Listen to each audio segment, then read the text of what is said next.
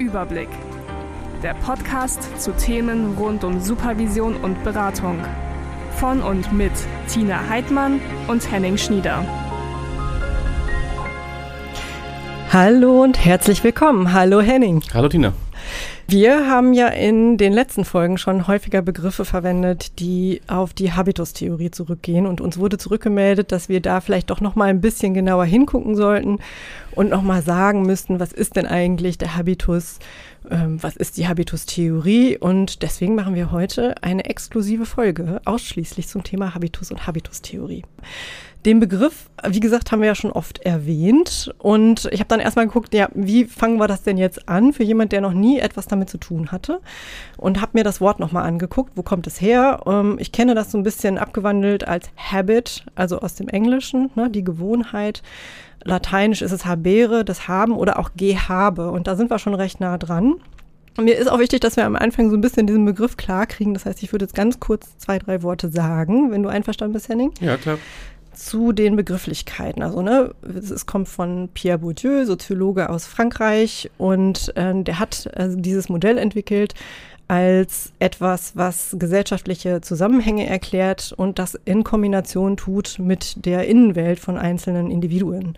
Und er beschreibt also allgemein erstmal die Grundhaltung eines Menschen, sozusagen die Gesamtheit des Verhaltens in der sozialen Welt und bespricht dann in dieser Theorie, davon ist dieses ne, Gehabe oder Habit, Gewohnheit auch abgeleitet von erstmal allen einverleibten Strukturen, also alles, was in mir drin an Strukturen ist. Also alle Neigungen, Veranlagungen, Lebensweisen, alles, was ich so an Wertvorstellungen habe und auch alles das, was ich so an unbewussten Strukturen äh, verinnerlicht habe. Das Denken, auch wie ich auf bestimmte Dinge reagiere, wie ich dazu fühle, wie das mein Handeln bestimmt und ähm, so, das sagt er, ist sozusagen hergestellt durch die soziale Umgebung und soziale Beziehungen und ist durch Lebenserfahrung geprägt. So. Das sind erstmal, das ist erstmal sozusagen das, ähm, das Grundkonzept zum Habitus, zum Wort des Habitus. Und das bestimmt dann, wie wir die Welt wahrnehmen. Also wir alle haben einen Habitus und dieser Habitus äh, bestimmt, wie wir die Welt erleben, wahrnehmen, einschätzen, interpretieren. Und das ist häufig, und das finde ich ist ein wichtiger Punkt, und das war für mich auch wichtig, als ich mich damit beschäftigt habe, es ist ganz eng verknüpft äh, mit sozialer Klasse, mit den Milieus, in denen wir uns bewegt haben von Geburt an und mit kulturellen Praktiken die wir äh, damit verbinden. Und das alles spiegelt dann, und da sind wir so ein bisschen bei dem, was wir in der Folge zu Körper auch besprochen haben, es spiegelt dann soziale Strukturen wieder. Also man kann dann sozusagen am Körper der anderen Person ablesen, wo diese verortet ist. So erstmal die Theorie. Ja, ich vielleicht lasse ich es erstmal da und wir gucken dann gleich, äh, was ist das? Und ich habe so überlegt, wie, wie dieses Thema Habitus, wo ist mir das denn auch nochmal sozial so richtig deutlich geworden? Und mir fällt dazu immer ein Beispiel ein, als ich als Au pair nach Amerika gegangen bin. Also ich habe ja schon öfter erzählt, ich bin ein Arbeiterkind. Ich komme also aus einer eher sozial niedrigeren Klasse sozusagen. Die Eltern waren geschieden, dadurch gab es nochmal einen Abstieg. Und ähm, habe dann äh, nach der ähm, Erzieherausbildung überlegt, ich muss noch mal irgendwie raus, ich muss die Welt sehen, muss was anderes machen und habe mich dann entschieden, Au pair in Amerika zu sein und bin dann in eine sehr, sehr reiche Ostküstenfamilie gelandet. Und in dieser Familie ähm, war vor allem spannend, also wenn ich jetzt sage reiche Ostküstenfamilie, ähm, muss man auch nochmal differenzieren, weil die, diese Mutter, die aus dieser reichen Ostküstenfamilie ähm, stammte, die ähm, hat sich vorgenommen, anders zu leben als ihre Eltern. Also eben nicht in diesen großen Häusern in Boston und äh, Connecticut, sondern die wollte so ein bisschen hippie-mäßig anders leben und frei sein. Und die ist dann Wissenschaftlerin geworden, hat einen Wissenschaftler geheiratet und die haben dann dieses große Haus im Wald ähm, gebaut in Virginia und dort gelebt. Und für die war dieses Thema Green Living so mhm. ganz besonders. Also die haben ähm, das sozusagen äh, sich auf die Fahnen geschrieben. Uns ist das ganz wichtig und für Amerika ja auch was Ungewöhnliches. Die trennen ja nicht mal Müll. Ne?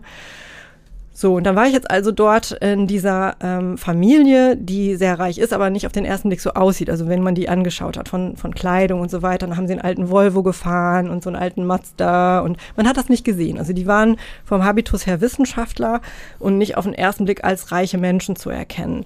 Aber wenn du natürlich das Haus angeschaut hast, das Grundstück und ähm, worüber die sich Gedanken gemacht haben oder auch nicht, dann hast du das sofort gemerkt und die konnten sich ein Au-pair leisten. So. Und ähm, ich war da jetzt sehr familiär eingebunden Und wir haben oft über dieses Thema Green Living gesprochen und ich habe immer an sowas gedacht, sowas ganz Alltagspraktisches wie Mülltrennung, ne? so Reduktion der Wegwerfkultur, Wassersparen und so und habe das auch so interpretiert. Meine Gastmutter hat das aber ganz anders interpretiert. Die hat sich dann Prius gekauft, ja, also dieses, dieses Auto, was mit diesem äh, irgendwie mit, mit Green, äh, biologisch und so weiter und weniger Verschmutzung äh, beworben wurde und hat angeregt innerhalb der Familie, dass sie sich den Privatjet teilen, anstatt dass jeder einen hat.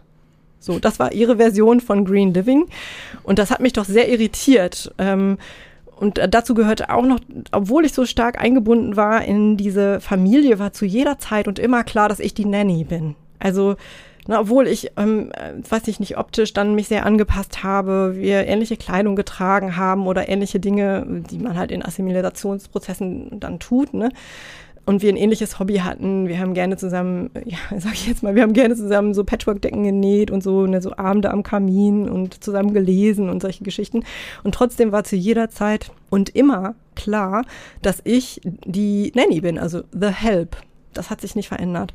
Und da habe ich gemerkt, ähm, was Habitus wirklich bedeutet, weil der immer irgendwie trotzdem bei uns bleibt, auch wenn wir die Felder wechseln. Also ich jetzt plötzlich in dieser reichen Familie war, war ich ja trotzdem immer noch ich und das war auch sichtbar und das ist auch markiert worden an bestimmten Stellen durch bestimmte Verhaltensweisen, dass ich ähm, Essen nicht gut wegwerfen konnte oder ähnliches. Und da wollte ich dich fragen, Henning, fällt dir was ähnliches ein?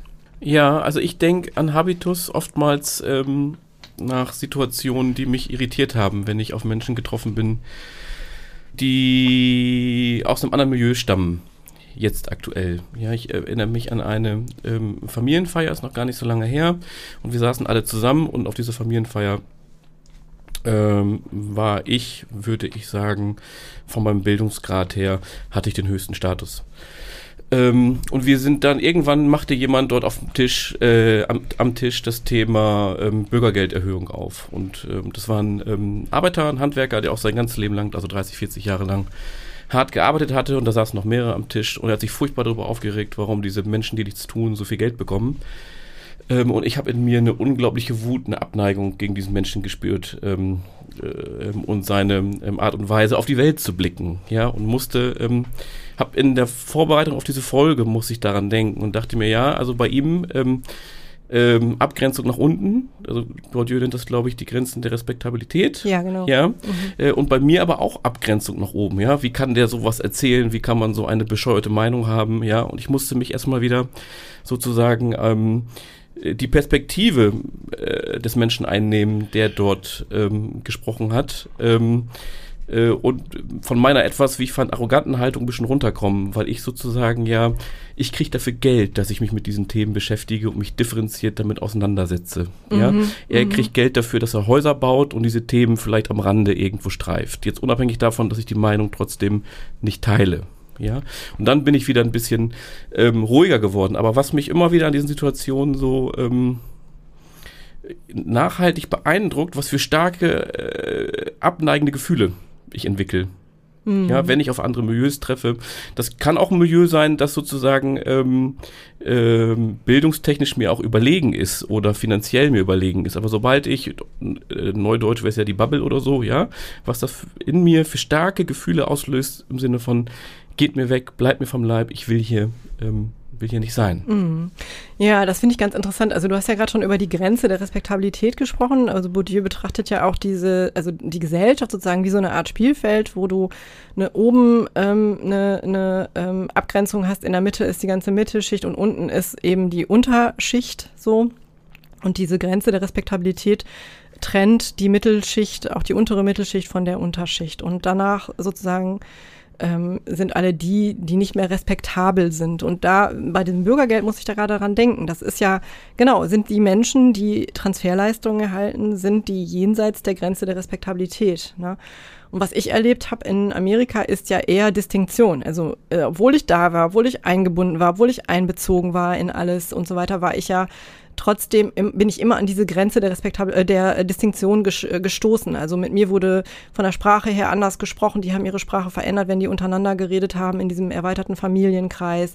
In bestimmte Dinge ähm, äh, also wie mit mir umgegangen wurde, wie ich aber auch mit denen umgegangen bin. Also mir war das immer und zu jeder Zeit bewusst, dass da diese Grenze ist und dass die nicht zu überschreiten ist. Was ich aber gelernt habe und mit nach Hause gebracht habe, ist, ähm, Menschen jenseits der Grenze der Distinktion, also definitiv in dieser anderen Klasse, in die man auch nicht so gut reinwachsen kann, auch wenn du kulturelles Kapital aufbaust, auch wenn du ökonomisches Kapital aufbaust, ähm, so leicht kommt man da nicht rein und das zeigen die dir ja auch. Also das ist nicht so, ähm, also ne, Neureich oder so, dann bist du immer noch nicht Teil des alten Adels sozusagen.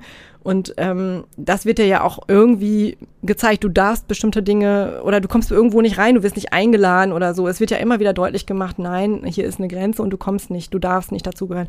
Und so habe ich das auch erlebt. Also ich bin aufgenommen worden, aber eben immer bis zu dieser gewissen Grenze. Und hier habe ich gemerkt, zu Hause, wieder in Deutschland, dass das äh, meinen Blick auf Dinge verändert hat. Also plötzlich war es ja für mich normal, in Luxushotels zu schlafen, weil ich als Nanny da natürlich auch ein Zimmer hatte, während die auf ihren Besprechungen waren oder so. Und es hat sich eine Habitusveränderung ähm, vollzogen. Es war für mich überhaupt nicht mehr komisch, in, in, ins Parkhotel in Gütersloh zu gehen und da was zu trinken, sondern es war halt so, ja, ne, wieder, wieder so ein Hotel, ja. Ne? Also man, also ich habe mich daran gewöhnt. So, also es hat sich eine Habitustransformation äh, vollzogen im Sinne von, ich habe davor ein bisschen Respekt verloren, ist mir egal. Und da, von da an wurde mir anders begegnet. Also je weniger ehrfürchtig in diese, ich diese Orte betreten habe, je egaler mir das war, desto, ähm, desto weniger ähm, wurde ich dort als fremd auch wahrgenommen. Aha beim alten und neuen Geld habe ich gerade aufgehorcht. Wir waren ähm, am Wochenende, am Wochenende im, im, Urlaub in Danzig an der Ostsee mit Schwiegereltern und meine Schwiegermutter hat sozusagen in dem Urlaubsort äh, mir Leute gezeigt und hat gesagt, guck mal Henning, ähm, da vorne sitzt das neue Geld und da vorne, die da sind, das ist das alte Geld. Mhm. Understatement, ne, ja. ist da das mhm. Stichwort, ne? Mhm. Genau, bei dem alten Geld, ne? Mhm. Ja, es gibt bestimmte Merkmale, an denen man das dann erkennen kann. Jetzt können wir uns da ja natürlich noch lange drüber unterhalten, ne? was, äh, wie erleben wir den Habitus, äh, was, was bedeutet das für uns, was haben wir darüber gelernt. Das war ja auch ein großer Schwerpunkt im Masterstudium, Supervision und Beratung hier in Bielefeld. Ähm, weil, da können wir gleich noch mal zu kommen, weil es uns natürlich auch hilft, ähm, bestimmte Dinge nachvollziehen zu können. Also wie Supervisanten an was leiden und warum und wie sich bestimmte Machtkämpfe vollziehen und warum also in beruflichen Situationen. Und aber auch, und das war für mich interessant, als ich mich mit der Habitustheorie beschäftigt habe, wie meine eigenen Habitustransformationen sich vollzogen haben und was daran, warum und wie schwer war. Also wie es gelungen ist, Supervisorin zu werden und nicht mehr Sozialarbeiterin zu sein. Wie es gelungen ist, Wissenschaftlerin zu werden und nicht mehr Sozialarbeiterin zu sein und so weiter. Und ähm, da haben wir uns jetzt heute natürlich wieder eine ausgewiesene Expertin eingeladen, die mit uns über dieses Thema spricht, die sich mit Bourdieu sehr intensiv auseinandergesetzt hat, die äh, Erziehungswissenschaftlerin ist, die lange in den Frauenstudien an der Fakultät für Erziehungswissenschaft in Bielefeld gearbeitet hat, die natürlich auch zum Thema Habitus promoviert hat. Und zwar ähm, heißt ihr, ähm, ihre Dissertationsschrift Habitus als Grundlage von Weiterbildungsentscheidungen, eine Analyse der klassen- und geschlechtsbezogenen Begrenzungen im Habitus der Teilnehmenden des ähm, weiterbildenden Frauenstudiums mit Hilfe der Methodologie und den Erkenntnisinstrumenten Bourdieus. Ja, also so sperrig wie der Titel sich im ersten Moment anhört, ist es nicht. Ich empfehle das wirklich allen zu lesen. Sie hat zwischendurch eine Gastprofessur an der FH in Düsseldorf, ist wieder nach Bielefeld gekommen, hat dann ein Projekt geleitet. Da ging es um Studienorientierung an berufsbildenden Schulen. Ähm, dann hat sie jetzt die Koordination im Masterstudiengang Supervision und Beratung aktuell inne und ähm, ja, ist eine Kollegin an der Fakultät. Herzlich willkommen, Regina Heimann. Ja, ich freue mich sehr über eure Einladung und danke euch, dass ihr mich dazu eingeladen habt. Ja, und wir sind froh, dass du da bist. Ja, vielen Dank. Ich bin ein bisschen aufgeregt, weil es ja toll ist, äh, mit euch hier im Studio zu sitzen. Ja, du bist auch übrigens die Erste, die im Studio sitzt. Alle anderen waren ja immer zugeschaltet. So, Regina, du hast ja auch eine Supervisionspraxis in ähm, Kreis Gütersloh. Ja. Also wir kennen uns auch als Kollegin mhm. darüber. Und du arbeitest sehr viel mit der Transaktionsanalyse und schaust dir auch in den Beratungsprozessen ähm, den Habitus an. Das ist mhm. so ein bisschen dein Steckenpferd. Mein Ja. Steckenpferd ist gut. also ich, äh, es ist das Handwerkszeug. Ich glaube, das ist ein Blick, der sich ähm, im Verlaufe meines Forscherinnenlebens entwickelt hat. Also ähm, das Geschenk zu haben, und das, ich würde es heute als Geschenk bezeichnen, selbst wenn es damals nicht so war. Also meine ersten Kontakte mit dem Habitus und mit Bourdieu waren nicht ganz so leicht. Und gleichzeitig, äh, also ich bin auf dieses Pferd gesetzt worden und gleichzeitig hat sich dadurch eine, eine ähm, Betrachtungsweise auf die Welt eröffnet, von der ich sehr sehr profitiere und wo einfach auch ein Gerechtigkeitssinn und ein Gefühl für soziale Ungerechtigkeiten sehr viel mehr geschärft wurde. Und ich finde es eigentlich spannend, dass ich in ein Feld gegangen bin, was ich immer als junge Frau abgelehnt habe, wo ich gesagt habe, ich möchte eigentlich nicht mit Frauen arbeiten. Das ist schon spannend. Also, dass ich, ähm, wenn ich jetzt so im Rückblick meine eigene Biografie anschaue, spannend finde, dass ich ähm, in ein Feld gegangen bin, was ich eigentlich als junge Frau abgelehnt habe, weil ich dachte, äh, eine Feministin will ich nicht sein und mit Frauen will ich mich eigentlich auch gar nicht auseinandersetzen. Das ist schon interessant und ähm, ist, ähm, ich bin wahnsinnig dankbar, dass ich diesen Weg gemacht habe, entgegen meiner ersten Widerstände. Das ist schon spannend zu sehen. Also das hatte, also das habe ich eigentlich noch gar nicht so massiv reflektiert. Ich könnte es jetzt auch noch nicht genau benennen, aber das ist etwas, was sehr ungewöhnlich für mich selber war, zu sagen, ja, ich mache das jetzt, obwohl das eigentlich überhaupt nicht mein Feld ist. Eigentlich ich das eher als fremd empfunden habe, obwohl ich ja eine Frau bin. So, das ist schon Was ja total interessant ist, weil das könnte ja auch eine Spiegelung sein zu dem, was die Frauen erlebt haben. Also für die war das ja möglicherweise auch was ganz Fremdes, wo sie dann gesagt haben, ich mache das jetzt mal und sich dann an die Uni getraut haben. Also dazu muss man vielleicht noch mal sagen, dieser Studiengang Frauenstudien, ähm, der ist ja so aufgebaut, dass eben Frauen in, ähm, in Elternphase oder was, also sie mussten noch nicht mal Eltern sein, ne, reichte, ähm, eben mussten noch nicht mal Abitur haben oder ähnliches, ein Zugang an die Uni eröffnet wurde. Magst du dazu noch was sagen? Ja, also das mag ich gerne sagen, weil da habe ich auch zum ersten Mal ähm, mitbekommen, was es eigentlich bedeutet, keinen geraden Weg zu gehen. Also ich habe ja mein Abitur gemacht und konnte studieren, das war jetzt nicht die Frage. Ich wollte eigentlich soziale Arbeit studieren, das ging nicht, da gab es lange Wartezeiten. Ähm, aber nichtsdestotrotz war dieser Weg mir nicht verwehrt. Und ähm, das Gefühl für jemanden, der, der ähm, viel kämpfen musste in seinem eigenen Leben, um auch so ein, Stück weit an Bildung teilhaben zu können, auch als Frau vor allen Dingen, ähm, das war mir sehr neu. Und äh, da, da diese Kämpfe auch zu erleben und zu begleiten und ein Stück weit auch zu verstehen, ähm, hat mir ganz viel eröffnet über ja, Geschlechterungerechtigkeit in unserer Gesellschaft, Ja. was mir vorher überhaupt nicht so klar war. Also wo ich immer dachte, oh, geht doch. Also ist doch alles gar nicht so schlimm. Da habe ich zum ersten Mal meine privilegierte Situation auch ähm, erleben können. Also dass ich das äh, mein Abitur machen durfte. Das war bei vielen Frauen da nicht so, weil es wirklich viele von den Teilnehmerinnen noch zu der Generation gehörten, wo die Eltern gesagt haben, du bist eine Frau, du machst auf keinen Fall Abitur. Ja. Für dich gilt das nicht. Und die eine unheimliche Ambition mitbrachten, gerne lernen zu wollen und gerne auch weiter lernen, die immer sich gewünscht haben, Abitur zu machen, die auch das eigentlich das Zeug dazu hatten. Wo die also auch in vielen Geschichten, Biografien, die ich gehört habe, haben Lehrer gesagt, eigentlich sehen wir dich als, ähm, als Abiturientin, wo die Eltern gesagt haben, nee, das brauchst du nicht. So, also diese Wege habe ich viel begleitet und ähm, die dann wirklich ganz glücklich waren, einen solchen Weg an die Hochschule zu finden und dann ähm, ja durch die Frauenstudien auch den Mut gefasst haben, weiterzugehen. Also das ähm, finde ich ist ein Geschenk gewesen und das war mir gar nicht klar. Also strukturell ist es so, dass bei den Frauenstudien, ähm, die dann in regulären Bachelorseminaren studieren Mhm. können und dann nach einer gewissen Zeit, ich glaube, eine Prüfung braucht es auch oder eine Einrechnung Mhm. von Hausarbeiten äh, oder Prü M- Modulprüfung wahrscheinlich, ne? dann können sie in den regulären Bachelorstudiengang überwechseln. Ja, je nachdem. Also Einstufungsprüfung bräuchte man dann, wenn man sagt, man will irgendwie äh, ohne das Abitur einsteigen, so, ne? Äh, kommt aber auch auf den Studiengang an. Bei manchen gab es dann auch, die Soziologen haben lange auch ein Schnupperstudium anerkannt als Zugang. So, das äh, hat sich da auch gewandelt.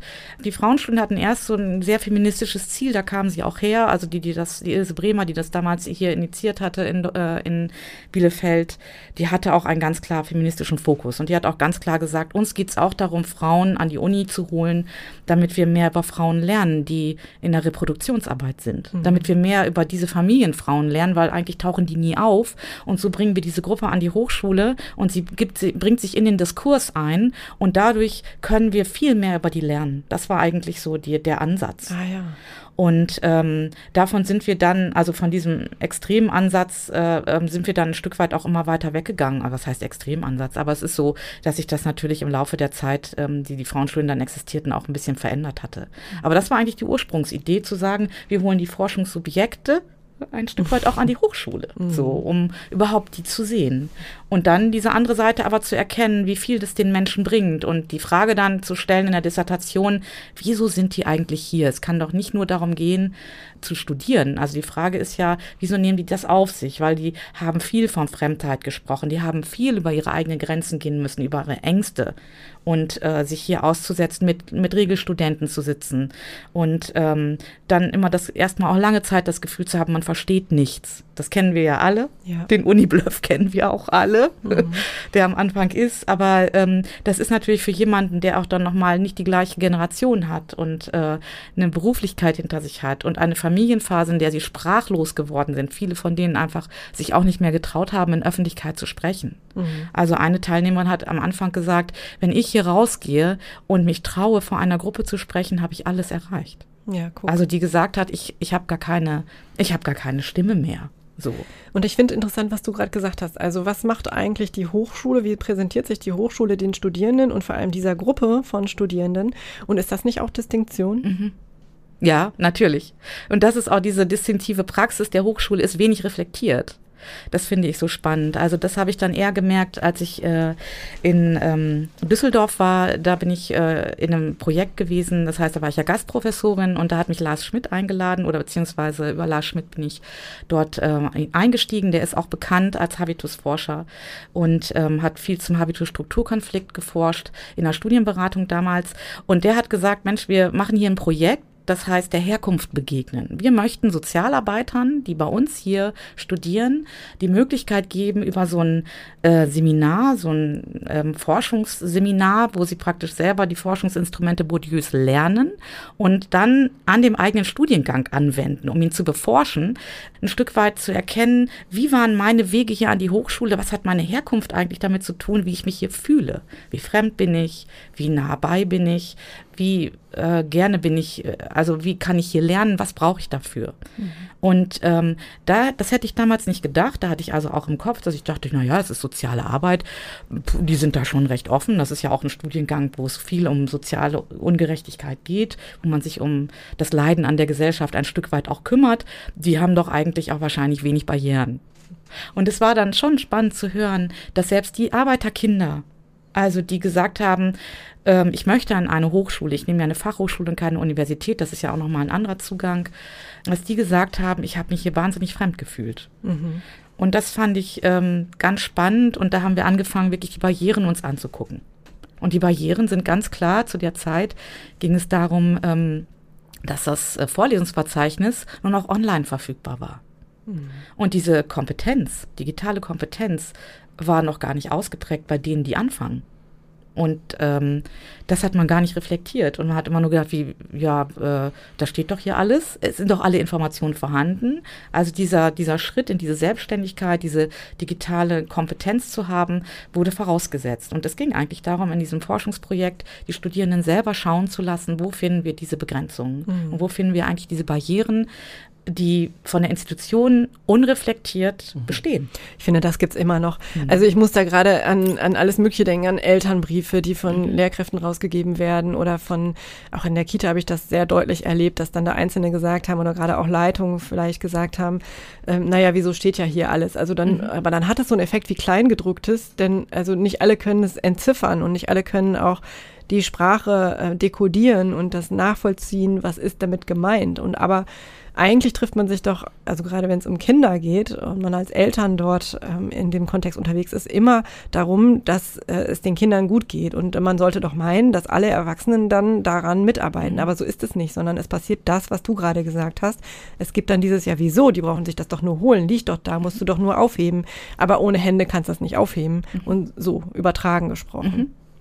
Ja, ich habe gerade dran gedacht, also besteht die Distinktionspraxis auch nicht vor allem darin, an Hochschulen, Universitäten im Umgang gerade mit den Erstsemesteransteigerinnen. Also sie werden von der strukturierten Schule in Schule in ein völlig unstrukturiertes mhm. Feld geworfen jetzt gesagt, jetzt mach mal. Mhm. So ohne, ohne Begleitung, nach dem Motto, gut, wenn er das nicht versteht, sich nicht selbst holt, also eine unglaubliche Komm-Struktur, ne? komm selber, bitte selbst um Hilfe, ansonsten ist das nicht der richtige Ort. Mhm. Und ich erlebe immer wieder Studierende, die gerade in diesem ersten Semester ähm, auch soziale Arbeit sich so verloren fühlen, mhm. weil das so frei ist, ähm, aber selbst diese Verlorenheit gar nicht ähm, aussprechen können mhm. und eigentlich gar nicht verstehen, was, was gerade passiert. Ich hatte eine Studentin bei mir sitzen, die sagte, oh, ich war in der Schule, ich war auch im Abitur immer total gut, ich konnte nicht immer viel melden mhm.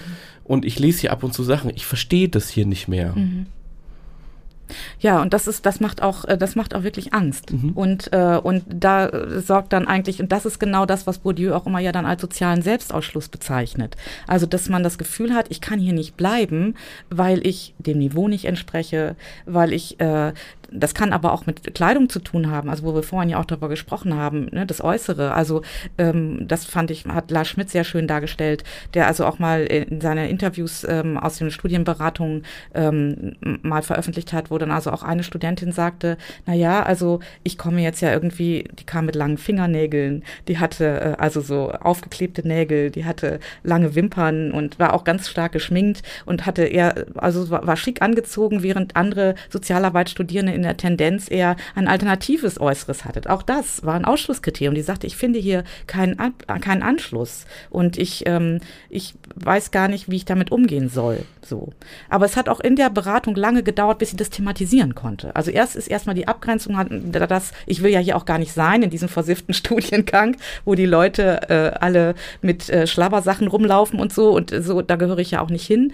Und ähm, also sich sozusagen erst distinktiv zu, auch zu, zu zeigen, zeigen und zu sagen, das will ich auch gar nicht, wie das, was du vorhin beschrieben hast, Henning, wo du sagst, ja, und dann kommst du aber ins Nachdenken oder kommst mehr an dein Gefühl, lässt es mehr zu, was passiert hier? Und dann auch zu merken, ähm, ich, ich fühle mich hier so fremd, weil ich andere, andere Kleidung trage und, ähm, und und irgendwie nicht anerkannt werde, nicht die Anerkennung finde, die ich eigentlich mir wünsche für das, was ich eigentlich weiß oder was ich auch noch bin neben meiner Kleidung so. Mhm. Und das ähm, und dass diese Unterschiede auch in, in dem in der sozialen Arbeit so zu finden sind, das fand ich auch noch mal spannend zu sehen. Also im Grunde haben die, wir haben vorher mit den Lehrenden gesprochen und die haben gesagt, ach, ich glaube, hier gibt es gar nicht so viel Abgrenzung. Wir sind eigentlich alle so ganz gut zueinander. So und das äh, und das finde ich eigentlich ein schönes Beispiel, weil im Grunde ist es auch sicherlich so, dass der, das ähm, Engagement in der sozialen Arbeit sicherlich auch nochmal ein anderes ist, Studierende abzuholen. Also das habe ich dann auch schon erlebt. Und trotzdem auch zu erleben,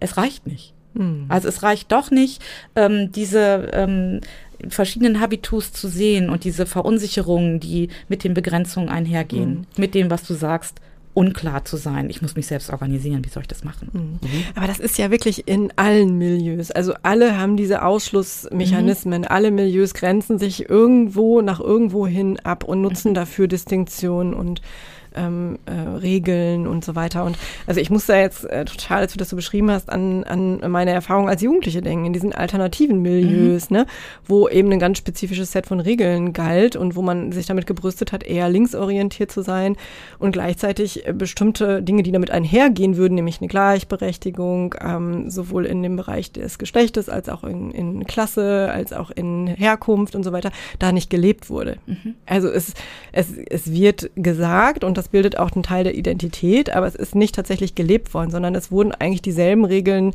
der, äh, der Gesamtgesellschaft reproduziert. Und das bedeutet, wer stand auf der Bühne mit den Instrumenten, das waren die Jungs und die Mädchen waren diejenigen, die eben klatschen durften oder ähnliches. Ja, also man wurde dann trotzdem auf so eine Zuschauerposition gedrängt. Ähm, und ich habe das damals natürlich gar nicht so verorten können, aber es hat ja einen Grund, warum ich mich dann mit Riot Girl auseinandergesetzt habe. Also mit den Frauen, die gesagt haben, ey, scheiß drauf, ne? Und ähm, kann ich auch so schlecht Gitarre spielen wie du äh, und mich dafür auf eine Bühne stellen. Aber so, das hat ja auch was mit Habitus zu tun, das dann zu tun und sich das zu trauen und zu sagen, wo ist denn hier der Unterschied? Mhm. Ja. Und ich kann, ich kann mich gerade an dem Zusammenhang gut an einen Zitat erinnern von Kathleen Hanna, einer, ähm, einer die Sängerin aus einer der äh, führendsten Ryan Girl Bands, die immer gesagt hat, ähm, equal access to the punk stage. Also lasst uns nicht nur an den Workplace, also an die, äh, an die Arbeitsfront im gleichen Maße, sondern lasst uns auch ähm, auf die Bühne, auf die Punkbühne genauso gleichberechtigt. Und das war nicht so. Und, und das sind so Dinge, die, die sind ja von einem größeren Kontext, sind die beeinflusst. Und da bin ich interessiert, ähm, wie du das einschätzt. Ähm, wie ist das denn mit Bourdieu, zu erklären? Es gibt diese unterschiedlichen Milieus. Und es gibt aber doch was Gemeinsames, bestimmte Strukturen, die sich auch überall ein Stück weit abbilden. Also so wie du es jetzt gerade beschrieben hast, hast du ja im Grunde verschiedene ähm, Sozialstrukturen miteinander verknüpft. Also du sagst intersektional. Gibt, ja, genau, inter, intersektional bist du dann unterwegs, genau zu sagen, also wir haben ja nicht nur das Milieu, sondern jedes Milieu hat ja auch nochmal eine eigene Geschlechtsbetrachtung. Zum Beispiel. Zum Beispiel, genau. Und, äh, und natürlich gibt es dann auch mit Ethnie, äh, dass es da auch nochmal, je nach Milieu, unterschiedliche Ethnien und auch ähm, je nachdem, in welcher Ethnie ich mich befinde und in welchem Milieu ich mich befinde, gibt es da ja auch nochmal Abgrenzungen. Also das heißt, wir haben eigentlich immer eine Intersektionalität und ein Verwobensein verschiedener Anteile, die eine Rolle spielen. Und ähm, was dann im Endeffekt in einer bestimmten Situation greift, also ob es dann eher das Geschlecht ist oder ob es eher das Milieu ist oder äh, also die Milieu, äh, die habituellen Anteil des Milieus eher oder ob es die Ethnie oder auch der Generationenzusammenhang ist. Der kommt auch noch dazu. Ähm, das ist ja sehr individuell und ganz unterschiedlich, je nachdem, in welchem Feld ich bin. Mhm. Das finde ich auch spannend. Mhm. Also das, ähm, ähm, also das Erobern von Frauen von Männerbereichen das ist ja, ist, ist ja auch etwas, was gerade dann auch in der, in der, in der Musikkultur auch eine Rolle spielt und was sehr spannend auch ist zu beobachten. Und wo man dann als, da finde ich, spielt das äh, Thema Generation nochmal eine Rolle. Ähm, ich gehöre noch zu einer Generation, also würde ich mich bezeichnen, die eher bewundernd dann guckt, wenn Frauen sich das trauen. Mhm. Also wenn Frauen wirklich sagen, und das im Punk finde ich das eine Sache, im Rap findest du das, ne? Und, äh, und wo ich dann auch denke, boah, was trauen die sich? Wie geil ist das? So, das ähm, widerspricht meinem Habitus total. Mhm. Und äh, da schlucke ich auch und gleichzeitig freue ich mich sehr für diese Generation, die das sagt, wir tun das jetzt. Und wir stellen das in Frage. Ob das dann nachher auf allen Ebenen der Handlung, des Alltagspraxis eine Rolle spielt, ist ja mal was ganz anderes. Es ist ja erstmal auch eine symbolische Ebene. Äh, wir bewegen uns ja im Bereich ähm, der, der Lebensstile und der symbolischen Praxis. Was bedeutet das? Was meinst du damit? Das bedeutet im Grunde, das ist ein, kulturelles Feld, also wo das Kapital, also Bourdieu spricht ja immer von Kapitalien und ähm, Kapitalien lassen sich ja in vier verschiedene aufteilen. Ich glaube, das habt ihr euch auch schon mal angeguckt. Aber ist gut, wenn du es nochmal erklärst. Okay. Also ich glaube, das ist gerade die Folge, wo wir das ein bisschen auseinandernehmen sollten. Okay, also das heißt, ähm, wenn wir also praktisch äh, unsere Sicht auf die Welt äh, prägt, na, ist natürlich geprägt durch unsere Position, die wir ein Stück weit äh, durch die Herkunft haben oder wie wir uns auch beruflich verorten. Da können wir später nochmal drüber sprechen. Aber es gibt also verschiedene Kapitalien, von denen Bourdieu ausgeht. Das ist einmal das kulturelle Kapital, das ist also alles, was mit Bildung zu tun hat, ähm, äh, ne, mit den Bildungsabschlüssen, die man hat, aber auch mit dem konkreten Wissen, was man praktisch einverleibt hat. Und das war das Beispiel, du hast ja mit Wissenschaftlern zusammengearbeitet, die hatten zum Beispiel viel kulturelles Kapital, die haben viel investiert in ihre Bildung, die haben viel gelesen, haben die Praxis, die kulturelle Praxis weitergebracht. Und ähm, dann gibt es das soziale Kapital, das ist, ähm, sind so Beziehungen, die man aktivieren kann, mit denen man im Netzwerk eingebunden ist, beispielsweise. Das kann also im Beruf sein, welche Kontakte habe ich da. Wie, wenn ich zu einer bestimmten Berufsgruppe gehöre, ist das mein soziales Kapital, auf das ich zurückgreifen kann. Dann gibt es das ökonomische Kapital, das kennt man, das ist, äh, sind alle so, äh, ist Geld, sind aber auch Besitztümer, sind äh, auch Immobilien. Also das ist sozusagen dieser Bereich, und es gibt noch das symbolische Kapital. Das ist ein bisschen gekoppelt an das soziale Kapital. Das hat also damit zu tun, wenn ich eine bestimmte Position habe, von der ich sprechen kann. Also das heißt, Rockstars oder Menschen, die sich in, auf einer, in einer öffentlichen Position befinden, denen wird viel symbolisches Kapital zugesprochen und die können praktisch für eine ganze Gruppierung stehen.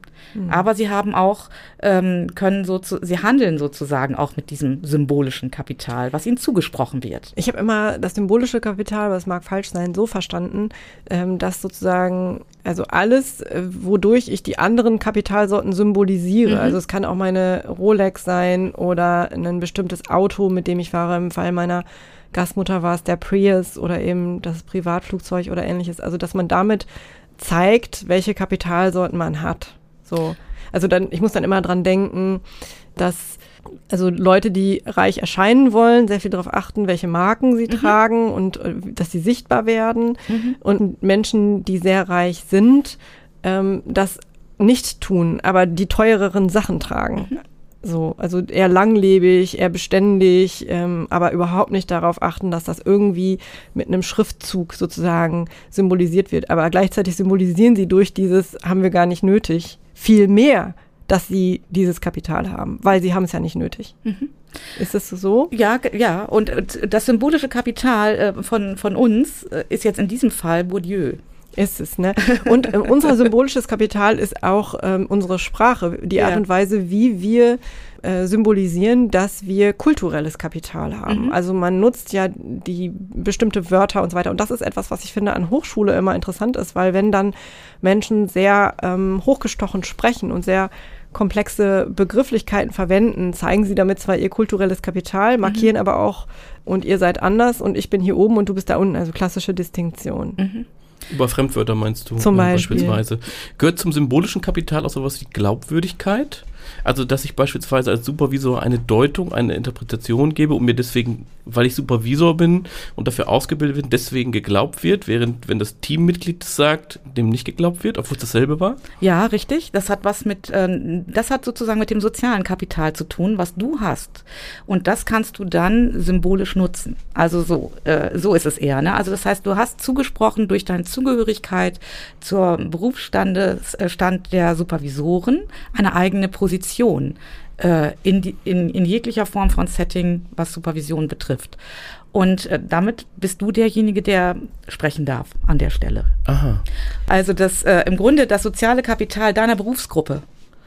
Äh, das bringst du dann mit und das kannst du symbolisch dann einsetzen. Also symbolisches Kapital kann man immer, ähm, äh, nutzt man praktisch, kann man transformieren. Mhm. Man kann jegliche Kapitalsorte kann transformieren. Wir transformieren, also das heißt verändern. Ne? Also unser kulturelles Kapital wird ja zu einem ökonomischen Kapital, indem wir unseren Titel oder unsere Berufsbezeichnung in Geld umsetzen können. Und damit sind wir dann auch, entstehen praktisch auch äh, die unterschiedlichen Verteilungen, die wir in der Gesellschaft haben. Also das heißt, wenn ich, äh, ob ich als Erzieher den gleichen Sprecherstatus hätte wie eine Sozialarbeiterin, hängt damit zusammen, wie viel kulturelles Kapital ich eingebracht gebracht habe und wie das dann auch ökonomisch sich niederschlägt. Kulturelles und ökonomisches Kapital sind eng miteinander verwoben, weil sie im Grunde transformiert werden können. Naja. Und natürlich kann ich es auch umgekehrt. Ich kann mir mit ökonomischem Kapital auch Titel kaufen. Natürlich kann ich das. Mhm.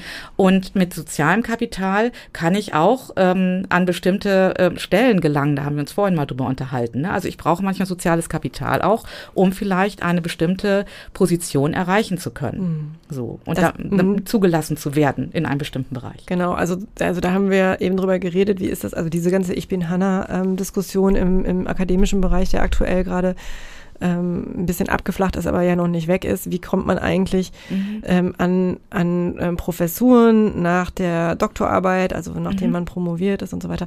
Und ja, natürlich brauchst du da, also deine Dissertation ist der Nachweis deines kulturellen Kapitals, ganz klar. Das symbolisierst du auch wahrscheinlich irgendwie durch irgendwelche äh, Artikel, musst du eine gewisse Menge irgendwie vorweisen und so weiter. Und äh, aber dann kommt natürlich das soziale Kapital schon zum Tragen. Also wen kenne ich äh, aus der Berufungskommission? Wie bin ich insgesamt verbandelt? Bin ich in irgendwelchen Fachgesellschaften unterwegs? Ist mein Name schon mal aufgetaucht?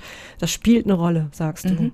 Das spielt eine Rolle und das, da kommen wir dann zum Begriff des Feldes. Wo spielt es eine Rolle? Ja, wo spielt es eine Rolle? Und äh, das Feld ist, äh, also im, im, Wissenschaftsfeld spielt es eine Rolle. Mhm. Und wenn ich mit einem Doktortitel möglicherweise in die Ökonomie gehen will, in die Wirtschaft, spielen da andere Kriterien eine Rolle als die in der Wissenschaft. Mhm. Die interessiert dann die Publikation nicht so, sondern die interessiert dann der Doktortitel, mit dem sie möglicherweise die Firma aufwerten können, weil sie einen Doktor dabei haben. Mhm. Also das heißt, ähm, natürlich geht es da vielleicht auch ein Stück weit um Wissen, selbstverständlich, ähm, aber es geht dann auch um das symbolische Kapital, was mir als Promoviertem oder aber auch als Absolventen einer Hochschule, das muss ich ja gar nicht als Promovierter sein. Jeder, der hier ein Diplom oder einen Master gemacht hat an der Uni Bielefeld, kann sagen, ich habe das an der Universität Bielefeld gemacht.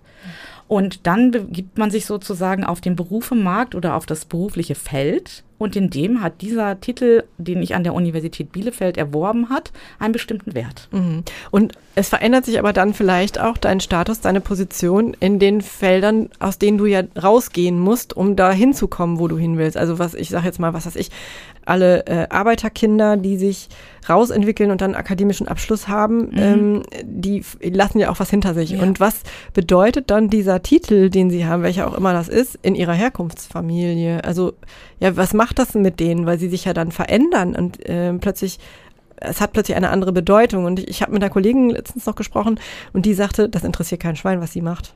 Das ist egal. Mhm. Auch Titel, das interessiert da niemanden. Mhm. Da In ist der sie halt, ja, du? da ist sie halt die Mama von. Mhm. Mhm. Und das ist massivst kränkend. Das ist ganz schlimm auszuhalten. Und es ist auch so eine, ähm, also es ist auch wie so ein Bruch. Also, ne, also ein permanenter Bruch. Und das ist das, was, äh, was Lars Schmidt dann einen Habitus-Strukturkonflikt nennt. Also das heißt, dass man so gespalten ist zwischen verschiedenen Aspekten, je nachdem, in welchem Feld man sich bewegt.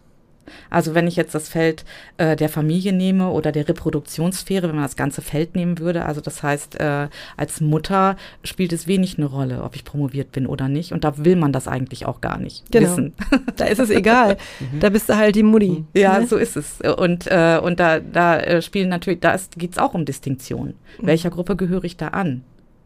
Und es geht also um, um eine, eine Vielfältigkeit, eine Facettenreich, äh, ja, Facettenreichtum einer, einer, eines Menschen im Grunde in verschiedenen Bereichen, in denen ich mich bewege. Und manchmal ist mein Kapital hilfreich und manchmal nicht. Wann als, denn nicht? Ja, als Mutter ist es nicht unbedingt hilfreich zu sagen, dass man promoviert ist in allen Kontexten. Naja, ja, ja, ja. Sag mal, was du jetzt meinst. Ich habe Fantasien dazu.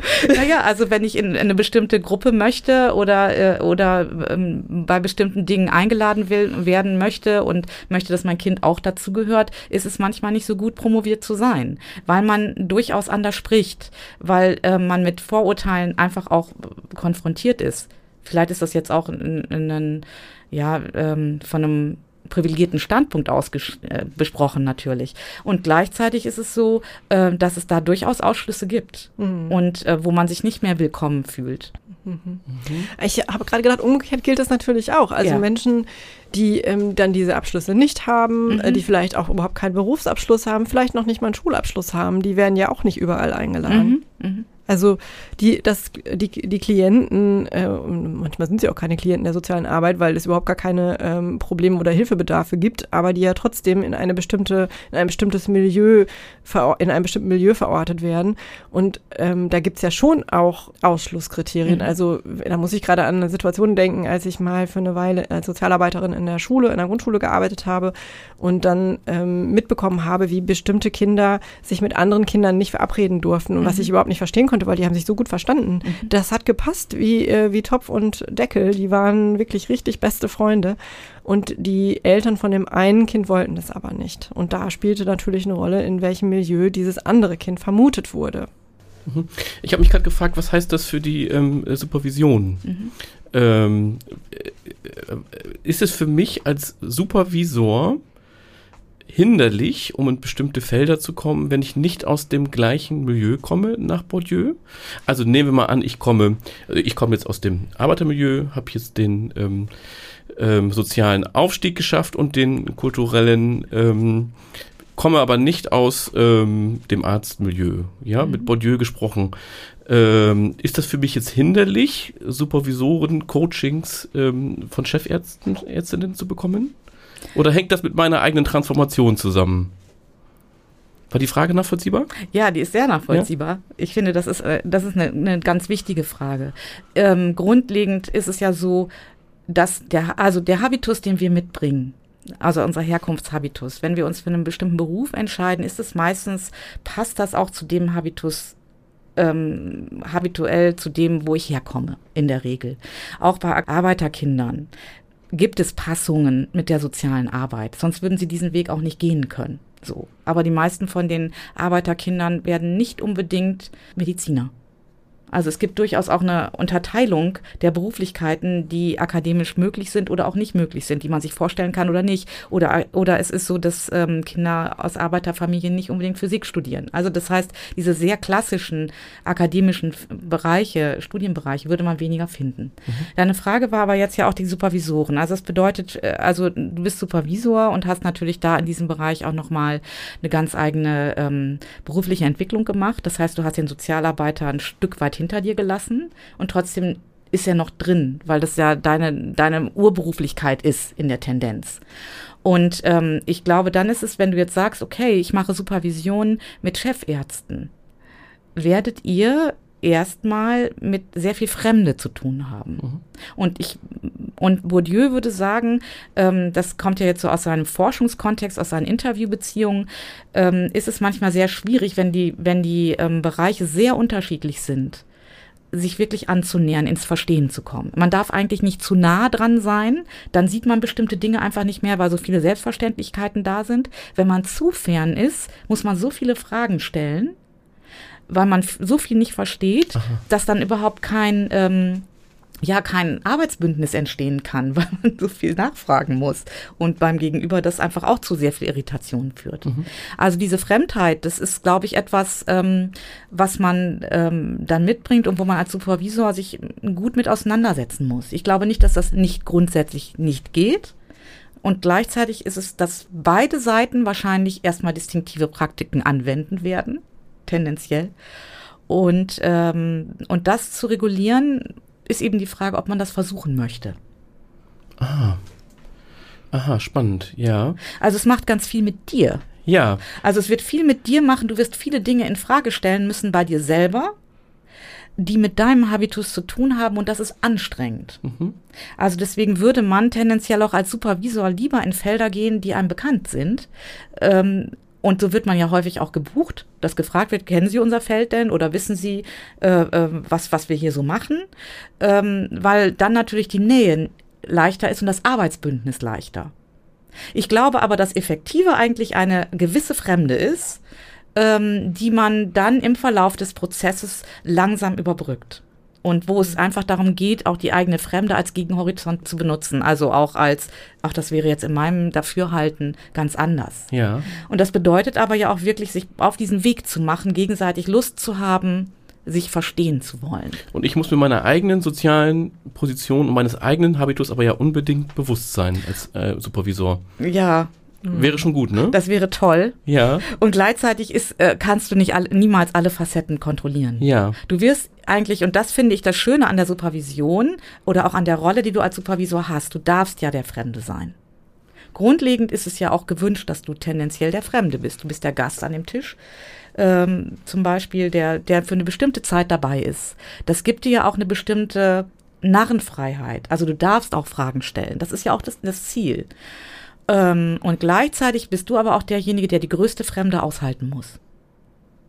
Und in der Tendenz suchen wir uns habituell immer die Bereiche, und da fühlen wir uns wohl und sicher, wo wir unseren Habitus, den wir mitbringen, auch aktivieren können, weil uns das Handlungssicherheit gibt. Also es ist eigentlich eine permanente Unsicherheit. Ja. du wirst nicht in Frage gestellt. Ja. Du wirst, ja. du bist dann so okay, wie du bist. Du wirst nicht in Frage gestellt. Mhm. Und durch einen anderen Habitus in einem anderen Feld wirst du das ja schon. Mhm. Und ich habe mich gerade gefragt, Regina, würdest du sagen, dass viele Konflikte, die im beruflichen Umfeld stattfinden, auch habituell bedingt sind oder dass das eine, eine Rolle spielt in Konflikten? Ich bin davon überzeugt, dass es ganz, ganz viele Konflikte distinktiver Art sind.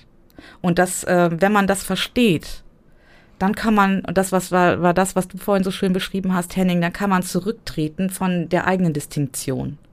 Und das ist eigentlich ja auch die Aufgabe als Supervisor. Das heißt, es geht immer darum zu verstehen, wo bin ich selbst distinktiv? Wo greife ich zu schnell ein? Wo ergreife ich zu schnell Partei? Wo bin ich derjenige, der als erstes empfindet, das geht überhaupt nicht? Das sage ich vielleicht nicht. Aber das ist ja das, da, da bin ich ja selber das Messinstrument. Aha. Und diese Irritationen und diese Fremde ist eigentlich ähm, immer der Weg und das ist aber auch dann der Weg, der am unangenehmsten ist, weil es auch immer bedeutet, wo sind meine Vorurteile? Wo sind meine eingefallen, eingefallenen Betrachtungsweisen? So. Darf ich ein Beispiel nennen? Fällt mir jetzt gerade ein. Ähm, auch aus der, aus der Hochschule. Ich korrigiere eine, eine Prüfungsleistung und ähm, ähm, regt mich dann ähm, bei Anna, der Frau, mit der ich verheiratet bin, tierisch darüber auf, wie die Studentin geschrieben hat. Mhm. Und irgendwann ähm, sagt sie Stopp. Mhm. Sagt also meine Frau Stopp. Ähm, äh, und sagt, ähm, also wie kannst du so arrogant mhm. über diese Schrift sprechen? Drittes, drittes Semester, du hast gerade gesagt, die geht nebenbei noch arbeiten, ist Erzieherin, höchstwahrscheinlich Bildungsaufsteigerin, ja, und du redest hier in einer Art und arroganten Art und Weise, ja, sonst zitierst du Bourdieu so wunderbar irgendwie und wenn, wenn, er, wenn er dir selbst mal begegnet, ähm, merkst, merkst du es nicht, mhm. so, ne? Komm mal runter, also eine deftige Ansage. Habe ich natürlich ein bisschen geschämt und habe ihr in der Sache aber recht gegeben. Ähm, so, da habe ich es bei mir gemerkt, ja, wo, wie wichtig es aber auch wieder wieder ist, ähm, also wie schnell man da reinfällt, ja, obwohl ich in dem Alter mindestens genauso ähm, geschrieben hätte wie sie. Mhm. Ja, sondern das erst durch eine, ich bin ja jetzt auch mittlerweile 21, also ich habe das auf dem Weg hierhin mal durchgerechnet. Ich bin seitdem ich 21 bin, studiere ich im Prinzip. Ich dachte gerade, als du sagst, du bist 21, das stimmt nee, doch gar nicht. Ich sehe aus wie 21, aber ich bin noch, ja, ja, so. Unglaublich. Ja, so, aber das wäre ja so, was du sagst, ja. ähm, ähm, war man ja auch gerade, habe ich gedacht, in diesem Wissenschaftsfeld von Hochschule und Universität, das ja so auch verführerisch ist. Und ich ja, das vorhin mal zu dir gesagt, Tina, also wenn ich Seminare ständig vorbereite, ich werde ja ständig ständig dafür bezahlt, dass ich klüger werde. Ja. Das heißt, ich treffe ja potenziell immer wieder auf Erstsemester und mein ja. Wissensabstand wird immer größer. Ja. Und ich muss immer wieder die Perspektive einnehmen, wie kommen die denn hier an? Oh, das ist äh, total gut, dass du das erzählst, weil das ist ähm, ein ganz wichtiger Punkt. Also wir äh, äh, zum einen das, was du beschrieben hast mit deiner Frau, die dich dann zurückgepfiffen hat, so. Ähm, du machst das ja aus einem bestimmten Grund. Du gehörst zum Kader der Universität. Und die Universität möchte die Universität als Gruppierung reinhalten. Mhm. Also das heißt, du möchtest nur Leute durchkommen lassen, das ist ja auch das Grundprinzip, die besonders eloquent und gut sind. Die sollen so sprechen wie wir. Das ist ja die Kultur.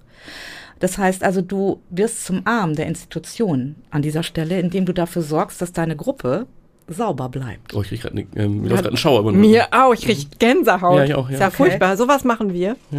Naja, das ist erstmal, genau das ist Distinktion. Ja. Wir, wir haben das, den Wunsch, dass unsere Gruppierung, zu der wir gehören, nicht beschämt wird. Mhm. Und sie wird beschämt durch schlechte Arbeiten, wenn das rauskommt, wenn das andere sehen würden, was ich dann hier durchgehen lasse.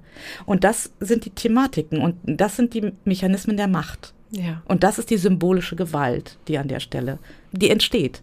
Das finde ich noch ein ganz wichtiges Stichwort. Symbolische Gewalt. Mhm. Also wir haben jetzt hier gerade schon ein gutes Beispiel dafür gehabt. Wo ist dir das noch begegnet? Symbolische Gewalt begegnet mir ganz viel, begegnet mir vor allen Dingen im Geschlechterkontext. Das ist auf jeden Fall so. Ähm, ich finde das Beispiel jetzt von, von dir da sehr gut an der Stelle symbolische Gewalt bedeutet eigentlich immer, dass ähm, Gruppen ausgeschlossen werden, aber nicht explizit, sondern erst auf den zweiten Blick.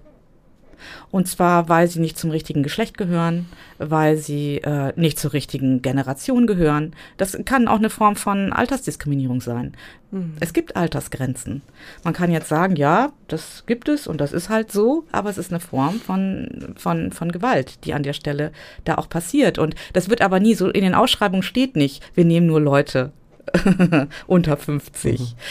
Es ist aber ein weiches Kriterium, was nicht thematisiert wird und wo man dann nicht eingeladen wird, weil man möglicherweise das Alter überschritten hat an dieser Stelle. Es ist eine Form von Struktur, die vorgegeben ist, die wird aber nicht thematisiert, sondern es wird dann an anderen äh, Dingen festgemacht, ja, das Profil passt nicht gut genug oder, ja. oder, oder. Oder man kriegt die Wohnung nicht, weil der Name nee. ähm, keinen deutschen Klang hat. Oder, oder man kriegt eine schlechtere Note, weil die Hautfarbe ein bisschen zu dunkel ist. Mhm und so weiter und so weiter. Und das ist symbolische Gewalt. Also es ist nicht explizit, das heißt, es ist nicht ausdrücklich und man kann nicht jemanden dafür belangen, weil es nicht so ausgesprochen mhm. wurde. Richtig. Ja. Und es geht immer auf über andere Ebenen. Und diese, und das ist dieses, ähm, also was da in dir passiert, das kannst du ja mal explizieren, wenn du das magst, äh, was passiert. Also warum ärgerst du dich da so? Was ist das? Ja, das, also was du beschrieben hast, das hat gerade, deswegen habe ich, glaube ich, einen Schauer ja, gekriegt, okay. sehr gut gepasst. Mhm. Also ähm, ich rette mich dann, oder ich rationalisiere dann immer, ich will eine professionelle soziale Arbeit. Mhm. So, mhm. das ist ja im Kern auch noch nicht falsch, so, ne, mhm. dass man eine professionelle Rolle hat. Aber das sind natürlich ähm, Studierende, die auf dem Weg dahin mhm. sind. Und mein Affekt war ja sehr, sehr stark im Sinne von Ärger, Wut ähm, und bleibt mir vom Leib mhm. ähm, ähm, damit, ja. Ähm, und es hatte was von weg. Mhm. So, ne? Also, ähm, wenn ich es jetzt, ähm, also eher so bleibt, dann bleibt doch Erzieherin. Mhm. Mhm. So. Das ist eine sehr deutliche Distinktion. So, ja, und das ist ja klar. eine sehr, sehr deutliche Distinktion, die mhm. ich ja unbedingt ähm, re ähm, reflektiert haben muss. Mhm. mhm. So. Und da bin ich wieder bei ganz frühen Semestern, so, ähm, die scheiden dann aus, ja, wenn ich da nicht drauf achte. Mhm. Und die Struktur ist ja auch nochmal so angelegt. Ich habe 60, 90, 120 Studierende mhm. ohne Anwesenheitspflicht. Das heißt, ich kriege ja noch, kriege das ja ähm, in den meisten Fällen noch nicht mal mit, dass die sich schon selbst exkludieren. Ja. Das ist ja strukturell auch nochmal angelegt. Das finde ich auch hochbedenklich. Das finde ich auch interessant für Supervision, mal zu fragen, was macht es denn Spielern in diesem Feld nach Bourdieu eigentlich schwer, das Feld zu wechseln? Mhm. Und das, wir haben jetzt den einen Punkt angesprochen, das ist was Inneres, also man kommt auf diese Fremdheits, man stößt auf diese Fremdheitserfahrung, man, man merkt oder denkt, ich bin nicht gut genug, ich darf hier nicht sein und das sind diese Selbstausstoßprozesse.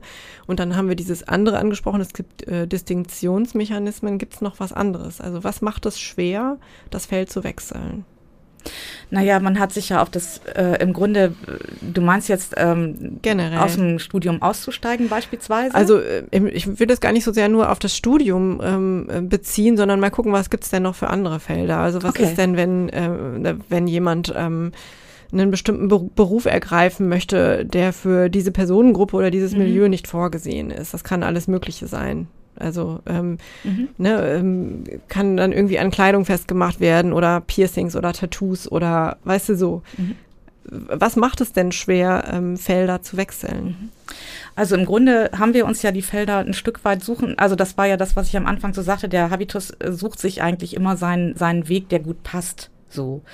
Und ähm, es gibt immer bestimmte Wünsche, dass man möglicherweise aufsteigen will, in eine andere Position kommen will und äh, deswegen sich dem aussetzt und das auch tut. Aber schwer wird es dann, weil ich erstmal keine Handlungsideen habe. Also ich mache es mal an mir fest. Wenn ich jetzt sagen würde, ich äh, möchte Supervision machen in einem ökonomischen Feld mit einem Pharmakonzern, das wäre etwas für mich, was ähm, eine sehr große Herausforderung wäre und wo ich ähm, mich auch sehr fremd fühlen würde ähm, und ständig unter Spannung stehen, weil man nicht weiß, wie das Spiel läuft. Man weiß nicht, um was es hier eigentlich geht. Was sind eigentlich, was ist denen wichtig?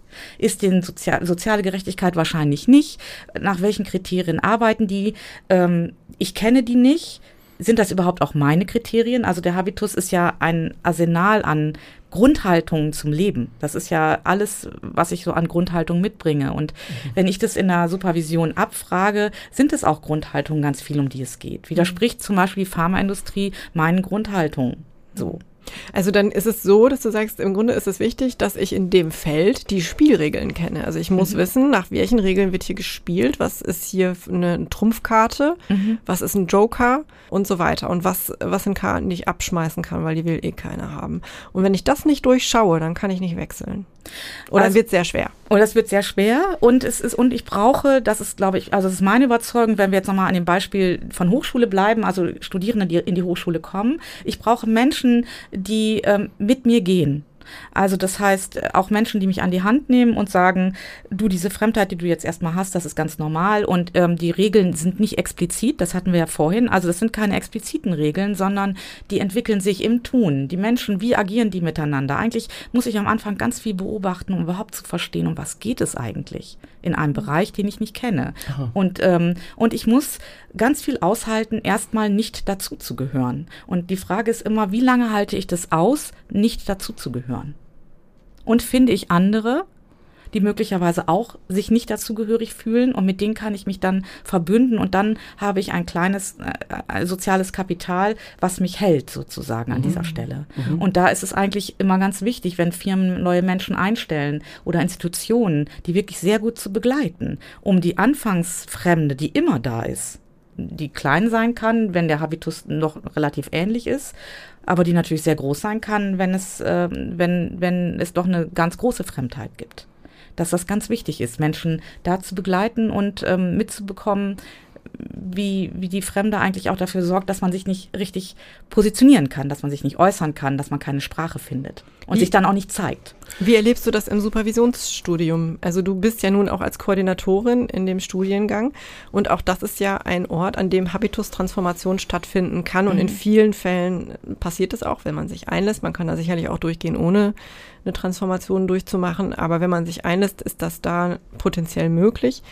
Ähm, wie erlebst du das? Also auch dieses äh, Fremdheit, denn also ich frage das deshalb, weil mir damals bei Unsending auch schon aufgefallen ist und ich habe das jetzt in den anderen Studiengängen auch so erlebt, dass es häufig heterogene Gruppen sind. Also dass es eben nicht alles ähm, Sozialarbeitende sind, sondern dass da durchaus aus den unterschiedlichsten Berufsgruppen Menschen plötzlich sitzen und ähm, Supervisuren werden wollen, aus den unterschiedlichsten Beweggründen heraus.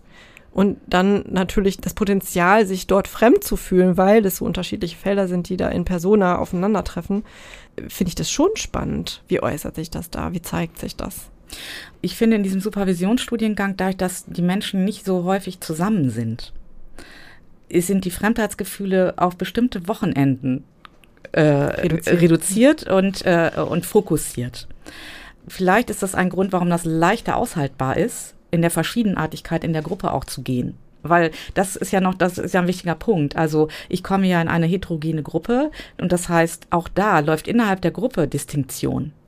Wenn ich verschiedene Berufsgruppen habe, mhm. habe ich auch verschiedene Betrachtungsweisen ähm, und da gibt es auch ganz klar distinktive Praktiken. So. Und ähm, das muss ausgehalten und das muss auch vor allen Dingen gut begleitet sein und reflektiert werden. Ich, ja. ähm, also ich erinnere mich jetzt gerade daran, wie es mir gegangen ist. Und ich hatte neben der Faszination und der Wissbegierde, ähm, war ich an diesen Wochenenden immer unglaublich angestrengt. Mhm. Ja, weil das ähm, für mich auch vom Niveau her, von den Menschen, die dort mit ihrem kulturellen und sozialen Kapital saßen. Also ich hatte, bei mir stief, lief ständig mit, mhm. ähm, ähm, wie sagst du was jetzt? Ja. Und wie, und wie sprichst du? Das war also in den seltensten Fällen, bis man sich dann vertrauter geworden ist und bei wem man wusste, da kannst du jetzt auch mal die Arbeiterschnauze so auspacken. Mhm. So, ja. ja. Ähm, ähm, war das, und bei mir hat sich das in Stress abends gezeigt, ja? ja. Ich hatte Kopfschmerzen, ich musste ins Bett, ich war ganz, ganz äh, so, ne? Und ich bin gependelt zwischen Wissbegierde und, aha, gut, wie, wie muss ich mich jetzt hier verhalten? Mhm. Das wäre jetzt heute anders. Also da wäre klar, wie ich mich, da würde ich nicht mehr drüber nachdenken, wie ich mich verhalte. Aber ja? dann ist die Transformation passiert. Das kann sein. Und ja. ich weiß nämlich auch noch, wie wir zusammengekommen sind. Ich kann mich noch an die erste Szene erinnern, wo ich wir nicht, uns, jetzt erzählt oh, ey, wo wir uns alle vorstellen mussten. Also ich weiß noch relativ genau, ich war früh am Anfang dran und dann ging es los. Dann kamen die ersten Titel, ähm, dann kamen die ersten großen Positionen. Ähm, es war ja nicht nur eine Person mit einem Doktortitel dabei, es war eine, ein Arzt dabei und so weiter. Es war ja wirklich ganz, ganz bunt. Und ich wurde immer kleiner und dachte, ach du lebes bisschen, mhm. ich kleine Sozialarbeiterin, jetzt sitze ich hier, ne? Und ähm, ich gehöre ja gar nicht dazu. Und das ist auch der Eindruck, den ich abends meinem Mann geschildert habe. Und immer wenn ich jetzt in sowas zurückfalle, so, oh, ich schaffe das nicht, Doktorarbeit, bla bla, dann sagt er immer, ah, ich weiß noch, wie du am ersten Tag nach Hause gekommen bist, na, am ersten Tag Supervisionsweiterbildung und gesagt hast, da gehörst du nicht hin. Und guck mal, wie sich das verändert hat. Es hat sich ja völlig massiv verändert. Also ich glaube, ich war, ich war die Erste, die die Masterarbeit abgegeben hat ja. Also das war ein totaler Quatsch, ähm, mich da so zu fühlen, eigentlich objektiv. Aber es hat sich subjektiv mhm. ganz, ganz schwer angefühlt und ganz, ganz fremd. Und es gab mehrere Szenen, in denen mir das auch, also wo das auch zu einer Irritation in der Gruppe geführt hat. Ja, klar. Mhm, mhm. Ich hätte jetzt gern noch ähm, gewusst, Regina, ähm, wenn ich, eine, wenn ich konkret das Habitus-Konzept in der Supervision anwende, anwenden würde, mhm. so, ähm, vielleicht, ähm, vielleicht nehmen wir mich mal als Beispiel. Fällt mir gerade ein. So, ich überlege seit einiger Zeit, ähm, also das nächste, was bei mir jetzt karrieretechnisch dran wäre, wäre eine Promotion. Mhm. Da ähm, hadere ich seit ein, zwei Jahren mit. Wenn ich jetzt zu dir in die Supervision kommen würde, was würde das bedeuten sozusagen, wenn du mich mit ähm, dem Habitus-Konzept anguckst und ich das Anliegen habe, ich weiß nicht, ob ich das tun soll? Ja, okay. Könntest du da so ein bisschen was zu sagen? Ja, Wie würdest du das angehen? Ich, ich würde das also ähm, Natürlich ist da immer die Frage, äh, das ist ja auch die Frage des Aufstiegs. Ähm, aus welchen Gründen möchte man promovieren? Mhm. Wieso ist das wichtig? Und ähm, von daher ist, äh, ist bei mir in der Beratung immer, die Biografie spielt eine große Rolle.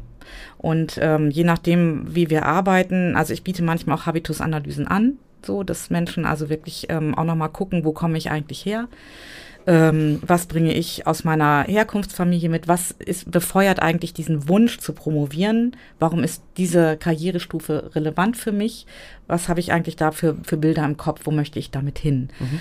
Ähm, das wäre so das Erste, dass man so erstmal so ein Stück weit biografisch guckt. Da mache ich dann ähm, wirklich auch Biografien, wo, wo du dann auch erzählst aus deiner Familie. Mhm. Weil das äh, schon auch immer wichtig ist, finde ich, bei den Positionierungen, die ich mache. Also es geht immer darum zu verstehen, wo komme ich eigentlich her, gesellschaftlich oder unsere Familie, wo kommt die her, wo ist die gesellschaftlich verortet? Bin ich ein Arbeiterkind, bin ich das nicht? Bin ich ein Aufsteiger, bin ich keiner, bin ich vielleicht sogar ein Absteiger? Also es ist auch interessant, jetzt gehen wir natürlich ein bisschen in die Gesellschaft Gesellschaftsebene, die Bourdieu ja auch mitbringt. Also ich bin, bringe in Supervision immer diesen gesellschaftlichen Blick mit ein, ähm, weil ich weg will von dem alleine Individualisierenden. Also mir geht es auch immer darum zu gucken, wir als soziale Wesen, was tragen wir an gesellschaftlichen Zuordnungen, Zuschreibungen in uns, die immer noch wirken und wo wir vielleicht lernen können, uns mal von zu emanzipieren.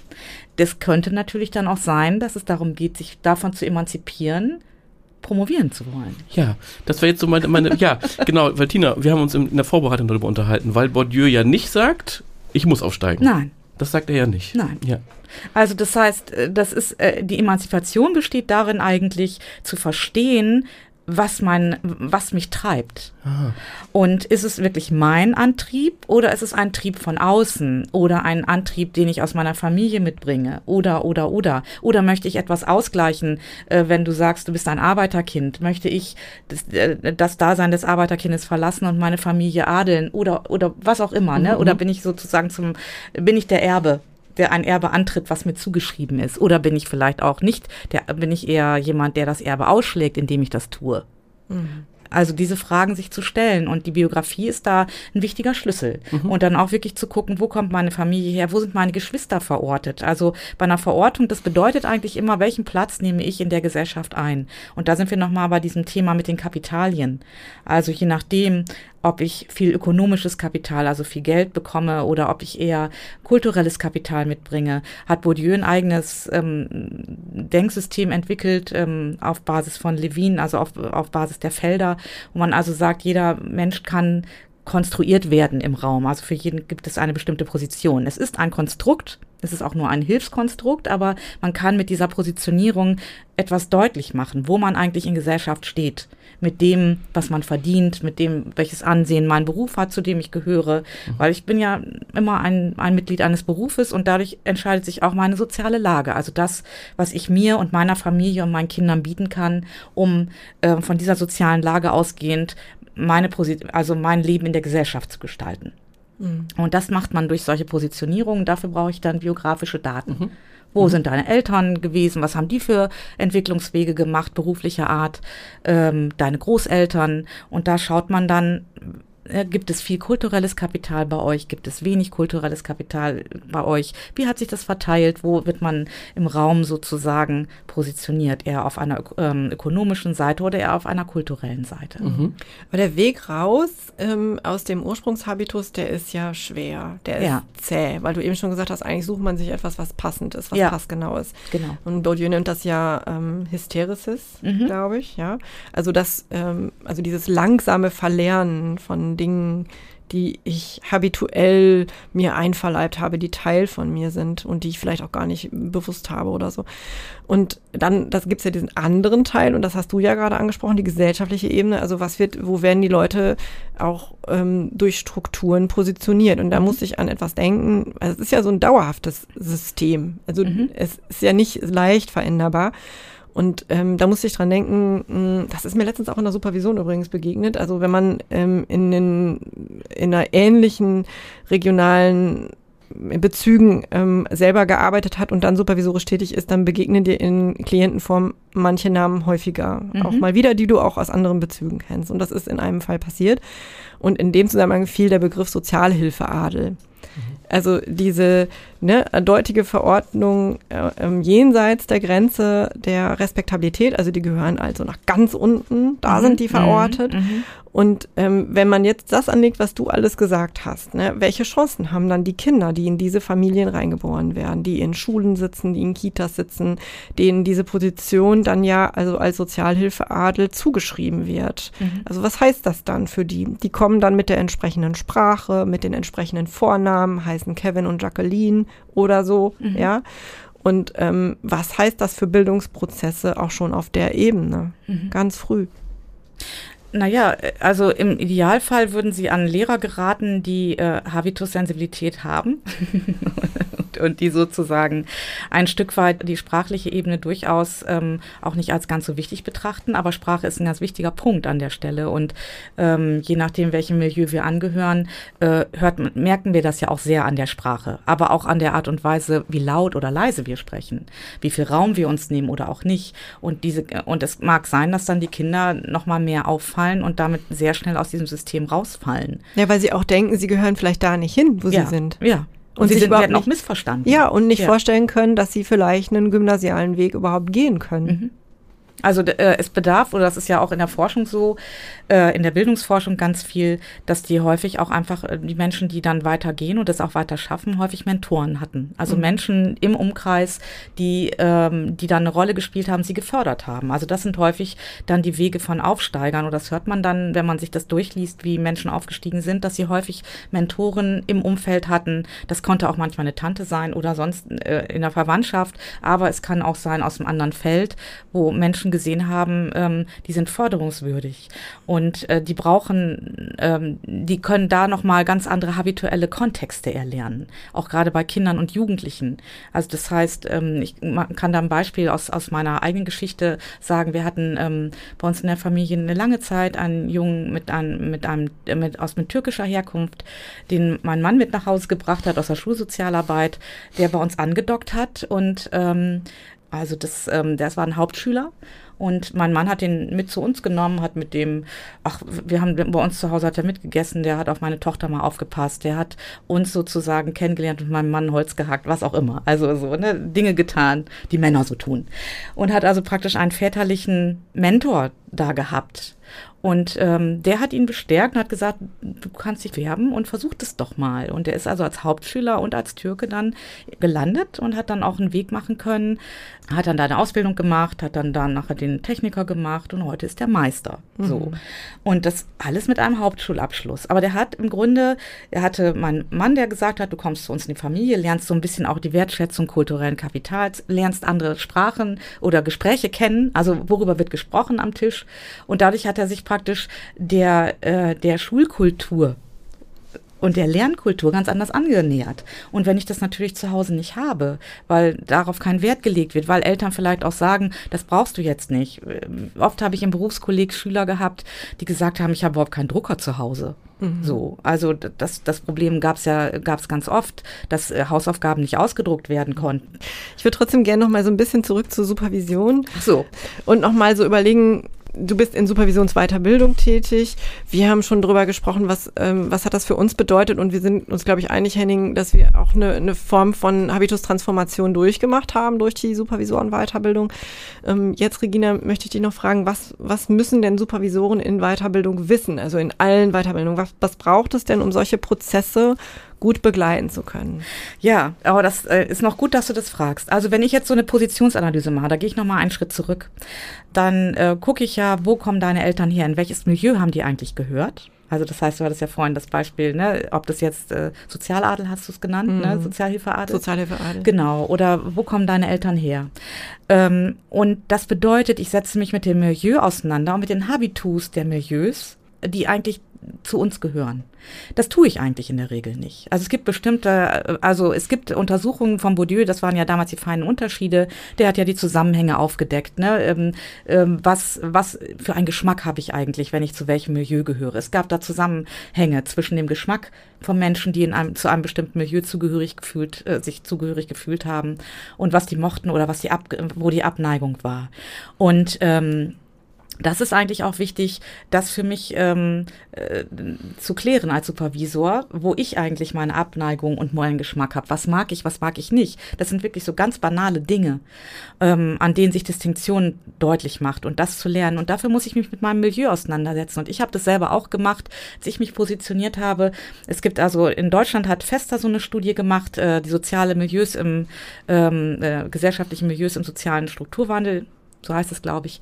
Ähm, und äh, die ist jetzt schon älter, die Studie, aber die haben sich sehr genau die Milieus in Deutschland angeguckt. Und wir alle passen auch in diese Milieus in irgendeiner Art und Weise. Auch unsere Herkünfte, also unsere Familien haben sich da ein Stück weit reinfinden lassen. Und ich habe mich mit meinem Milieu auseinandergesetzt und ich habe ganz viele Aha-Effekte gehabt. Also wo gesagt wurde, ja, eine bestimmte Sichtweise auf die Welt hängt damit zusammen, weil deine Eltern aus diesem Arbeitermilieu kommen. Da ist es einfach wichtig, eine enge Verbundenheit zu haben. Also ein Verständnis für die eigene Geschichte. Und das passt nochmal zu dem, ähm, was du angefragt hast, warum das vielleicht auch wichtig ist, die eigene Herkunft zu verstehen. Es versöhnt ganz oft auch mit der eigenen Herkunft und mit der eigenen Sprache, die wir mit uns tragen. Und, ähm, und zu sagen, ja, und das bin auch ich. Es gibt dann auch, äh, ganz viele sagen aus diesen, nach diesen Habitusanalysen bei mir, ich habe mich auf einmal mit meinen Eltern ganz anders versöhnen können, mit dem, warum sie so gehandelt haben. Und das finden wir zum Beispiel auch in dem Buch von Edouard Louis, Ne? Die Freiheit einer Frau? Äh, zum und Beispiel und auch äh, und die Anleitung an anderer zu werden. Also ja. es geht ja um dieses Aneignen der eigenen Herkunft, ein, ein Aussöhnen mit der eigenen Herkunft, egal wo ich hingehe. Und er hat ja so einen Aufstieg gemacht, diese Romanfigur oder er ja. selbst, ne, hat ja so einen Aufstieg gemacht, hat viel versucht, ähm, in anderen Milieus ähm, auch Fuß zu fassen und hat sich wirklich durch Gegendressur ja wirklich einen anderen Habitus angeeignet. Auf jeden Fall so die symbolischen Aspekte. Der so. ist großartig, der Autor. Ich ja, finde den so gut. also toll. ich habe jetzt äh, dieses Buch Edouard Louis, mhm. ähm, Die Freiheit einer Frau. Ich werde das auch im Seminar einsetzen ja. zum Thema Scham in Kombination mit Armut. Ganz toll. Weil ich das einfach großartig finde. Mhm. Also wenn man sich auch mit Habitus beschäftigt, finde ich, ist das ein Buch, wo man es gut nachfühlen kann. Ja. Und er beschreibt das sehr gut. Und es ist äh, und er aber er, sagt ja auch äh, am Ende so von dieser Anleitung an anderer zu werden, diese Aussöhnung mit seinen eigenen Eltern, äh, dass der in so einer Armut groß geworden ist, welche Zwänge die hatten, also dass sein Vater homophob war, dass es eigentlich gar keine andere Möglichkeit war, Männlichkeit zu leben in diesem Milieu. Und äh, das fand ich sehr schön. Und ich habe das auch die, das Gegenteil jetzt gefunden in ähm, Kim de l'Horizon, der ähm, das Blutbuch geschrieben hat, der ganz klar sagt, er hat bei sich selber das gemerkt, ähm, dass er sich praktisch im Grunde, indem er sich auseinandergesetzt hat mit Eribon und mit ähm, Louis, gesagt hat, ja, und jetzt habe ich mir den Anzug der Distinktion angezogen, indem ich verächtlich auf die anderen blicke, die, ähm, die ähm, Menschen türkischer Herkunft, die mit ihren dicken Autos hier über, äh, über die Straße fahren, ne? und wo ich mir dann denke, ja, und ich habe aber Bourdieu und ich habe aber ähm, Foucault und ich habe das alles gelesen und ähm, davon, damit distanziere ich mich. So, das fand ich sehr mhm. schön beschrieben. Sich darüber mhm. im Klaren sein, dass es diese Felder gibt, gibt, dass es Milieus gibt, dass es mhm. Kapitalsorten gibt und wie wir selber dadurch prädispositioniert sind äh, äh, und wie das unsere Supervisanten sind und an welchen Stellen dann bestimmte Fragen auftreten, warum die auftreten, äh, warum bestimmte Wege gehbar sind und andere nicht. Und was ich ganz wichtig finde, und dass es auch okay ist. Man muss das nicht. Man muss nicht aufsteigen. Man muss den ja. Weg nicht gehen. Man mhm. darf auch entscheiden, ich tue es nicht. Die, wichtig ist nur dabei, sich klar zu machen, warum tue ich es nicht. Mhm. Und es bedeutet ja auch, im Bourdieu'schen Sinne steige ich ja aus dem Spiel aus, wenn ich mich entscheide zu sagen, ich steige nicht auf. Wenn du sagst, also du bist im Hochschulkontext und arbeitest da, dann ist das eigentlich der Weg zu promovieren. Durchaus, mhm. wenn man weiterkommen will. In anderen ist es so. Das ist das Spiel in diesem Feld. Und es bedeutet für dich, wenn du sagst, ich mache das nicht, Stück weit auch zu sagen, ich steige aus diesem Spiel aus. Mhm. Aber äh, nur dann, wenn ich es nicht als Niederlage empfinde. Ja, genau. Es ist ja, dann ja, so, dass ja, du sagst, nee, dieses mhm. Spiel, das ist für mich, also ich teile diese Illusio, so nennt Bourdieu das ja. Ähm, ich teile die nicht mehr. Ich möchte, ähm, das sind nicht mehr meine Wege.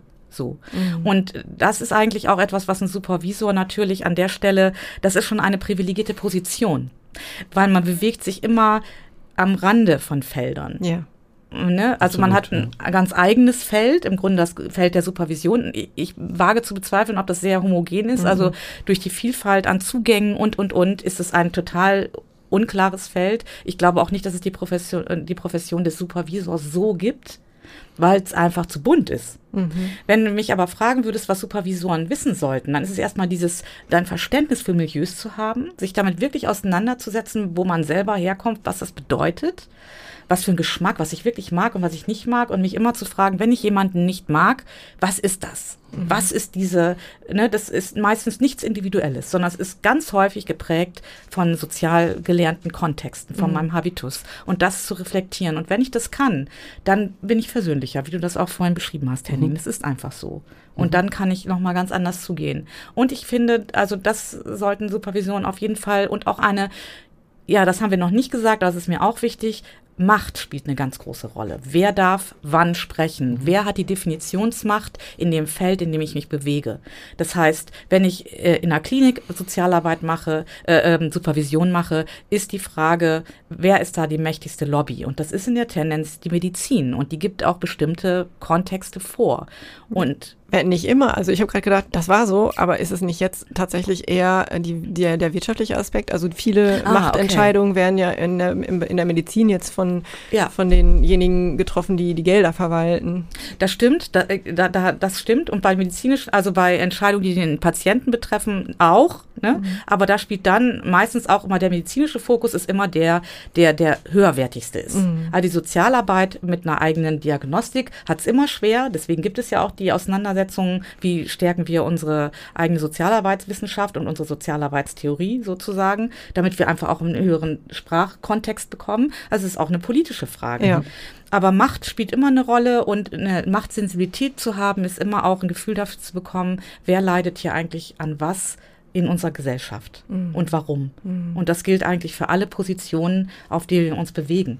Ich finde es ganz spannend, wie du das immer wieder miteinander verknüpfst. Also die zu sagen, so ist es für Supervisoren in den Feldern. Und du hast immer wieder in dem Zusammenhang auch die Sozialarbeit mit reingenommen. Und ich würde sagen, das stimmt, das ist richtig, denn auch Sozialarbeitende sind ja Gast in verschiedenen Feldern mhm. und gehen in die Familien oder es kommen dann eben Klienten zu ihnen oder wie auch immer. Und da gilt dasselbe. Also auch Sozialarbeitende müssen das eigentlich wissen. Mhm. Und die Frage, also Helferkonferenzen, wem wird geglaubt, ja? Mhm. Ähm, Sozialarbeiter Jugendamt, Sozialarbeiter mhm. Ambulante Hilfe, mhm. Erzieher, Heilerziehungspfleger, Therapeuten, mhm. Fachberater, was weiß ich. Wer verschafft sich beim Thema Kinderschutz Gehör und wem wird geglaubt und wem wird ähm, möglicherweise gefolgt. Und was hat das mit Habitus zu tun? Ja, mhm. das hat auch mit symbolischem Kapital zu tun. Ja. Also wenn ich Sozialarbeiter im Jugendamt bin, habe ich eine größere Lobby, als wenn ich äh, in der Kinder- und Jugend auf der anderen Seite stehe. Mhm. Also jedenfalls in so in solchen Pflegekonferenzen. Mhm. Ist es, ich habe aber auch ein anderes Auftreten, mhm. weil ich natürlich auch nochmal eine Verwaltung im Hintergrund habe, nochmal in der Schriftform möglicherweise viel besser aufgestellt bin als die im Feld arbeitenden so. Auch der Habitus innerhalb der Beruflichkeit soziale Arbeit ist sehr unterschiedlich ausgeprägt. Mhm. Ja, Jugend, also Jugendamt in der, also Hilfeplangespräche, mhm. da waren immer alle hochgradig aufgeregt, ja. ja? Ähm, ob das jetzt berechtigt war oder nicht, aber da kommen die vom Jugendamt. Ja, richtig. So, ja. Und da ist aber eigentlich nie was Schlimmes passiert. Und beiden Seiten war es eigentlich überhaupt nicht bewusst, mhm. warum das so aufgeregt war. Aber ich würde mal behaupten, dass diese Aufregung häufig auch dazu geführt hat, dass die wirklichen Konflikte nicht besprochen worden sind. Mhm. Ja, und es ist ja auch die, das, die Kontrollfunktion des Jugendamtes mhm. gibt es ja auch de facto. Ja. Mhm. So, und dieses, äh, die kommen jetzt. Ja, die sind dadurch die Machtinhaber. Die sind die Machtinhaber. Und es ist, äh, und aus, aus Erzählungen äh, aus dem Jugendamt weiß ich auch, dass je nach, ähm, je nach Habitus derjenigen, der, der sozusagen als Sozialarbeiter da arbeitet, die auch sehr unterschiedlich in Familien gehen. Mhm. Wie distinktiv ein Sozialarbeiter in einer Familie auftritt oder wie sensibel was er sagt, wie er da lang geht, ob er sich anguckt, ob die Schränke sauber sind oder ja. nicht. Also solche Dinge habe ich durchaus auch gehört oder wurden mir auch erzählt in Supervisionen. Mhm. Und wo, ähm, wo ich dann denke, ja, hier das geht es ganz klar um Distinktion mhm. und ganz klar um Abgrenzung. Und das ist eigentlich etwas, das ähm, brauchen wir. Und das funktioniert aber auch, also ein Verständnis dafür brauchen wir. Mhm. Und das braucht es aber auch in Supervision, wo ich als Supervisorin möglicherweise distinktiv bin oder mich dann involvieren lasse in Gruppen, in Teamsupervision zu einer bestimmten Gruppe. Und es kann doch dann aber auch hilfreich sein, wenn ich ein Aufsteiger bin, dass ich mit den Feldern spielen kann, switchen kann. Mhm. Also dass ich als Supervisor durchaus mal, ich bewege mich im akademischen Milieu und weiß, mhm. wie ich mich geben muss. Ich kann aber genauso gut mal die Arbeiterschnauze rauspacken, um Beziehungen zu knüpfen. Ja, ja, definitiv. Und es ist erzeugt auch Nähe. Also ich habe das immer für mich in der Lehre gemerkt, ähm, dass ich äh, spannenderweise, also dass ich häufig auch gewechselt habe, also dass ich vielleicht einen Vortrag gehalten habe, der, wenn der Bourdieu hat, ist der ja auch immer sehr sind es viele Fachwörter drin, viele Erklärungen und das ist auch gar nicht so einfach. Aber dass ich immer versucht habe, in die Alltagssprache zu mhm. kommen mhm. und auch darüber zu switchen. Und gleichzeitig, während ich das getan habe, habe ich mich weniger professionell gefühlt. Mhm. Und gleichzeitig denke ich mir, also so die ähm, reflektierte Forscherin in mir sagt, es ist genau richtig. Weil nur so kannst du die abholen. Und so kriege ich die Nähe, die ich brauche, damit ich überhaupt ein Arbeits- und ein Lernbündnis bekomme. Aha. Die kriege ich nicht, durch meinen Vortrag, wo ich mich hinstelle und sage, ich bin toll.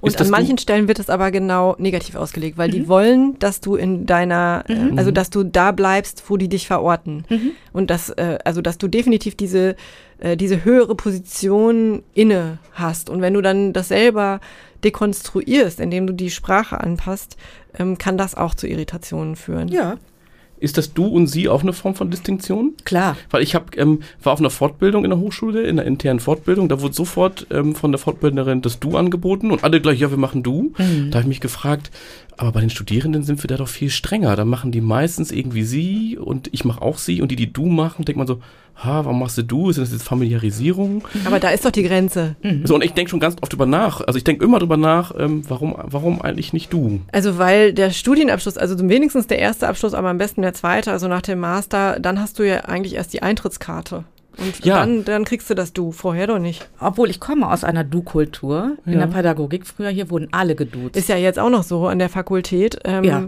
Aber nicht auf allen Ebenen. Und, früher war das überall. aber Die die, Studierenden Studierenden aber Ja. nicht mehr. Aha. Doch, auch die Studierenden. Ja, hier ist nicht mehr so. Ja, genau, das ist nicht mehr so und Ja. äh, aber ich weiß, das ist so und ähm, das irritiert sehr. Also mich hatte auch jetzt mal und das fand ich auch ganz schwierig in einer Supervision und ich habe es auch nicht, ich glaube, ich habe es nicht so gut gelöst, aber es ist so, wie es ist. Ähm, wurde ich auch gefragt, ähm, weil also ob wir uns duzen können oder siezen. Es hat mich total irritiert, dass diese Frage kommt. Die ist sonst nie gekommen. Die ist einmal gekommen und dachte, was mache ich denn jetzt so? Und wir haben uns dann äh, ein Stück weit auf diesen Mittelweg geeinigt, dass wir ähm, uns ähm, ähm, siezen, aber mit dem Vornamen ansprechen. Das finde ich auch total strange. Ja, ist es auch. Und das haben wir früher bei den Frauenstudien auch so gemacht, Ah ja.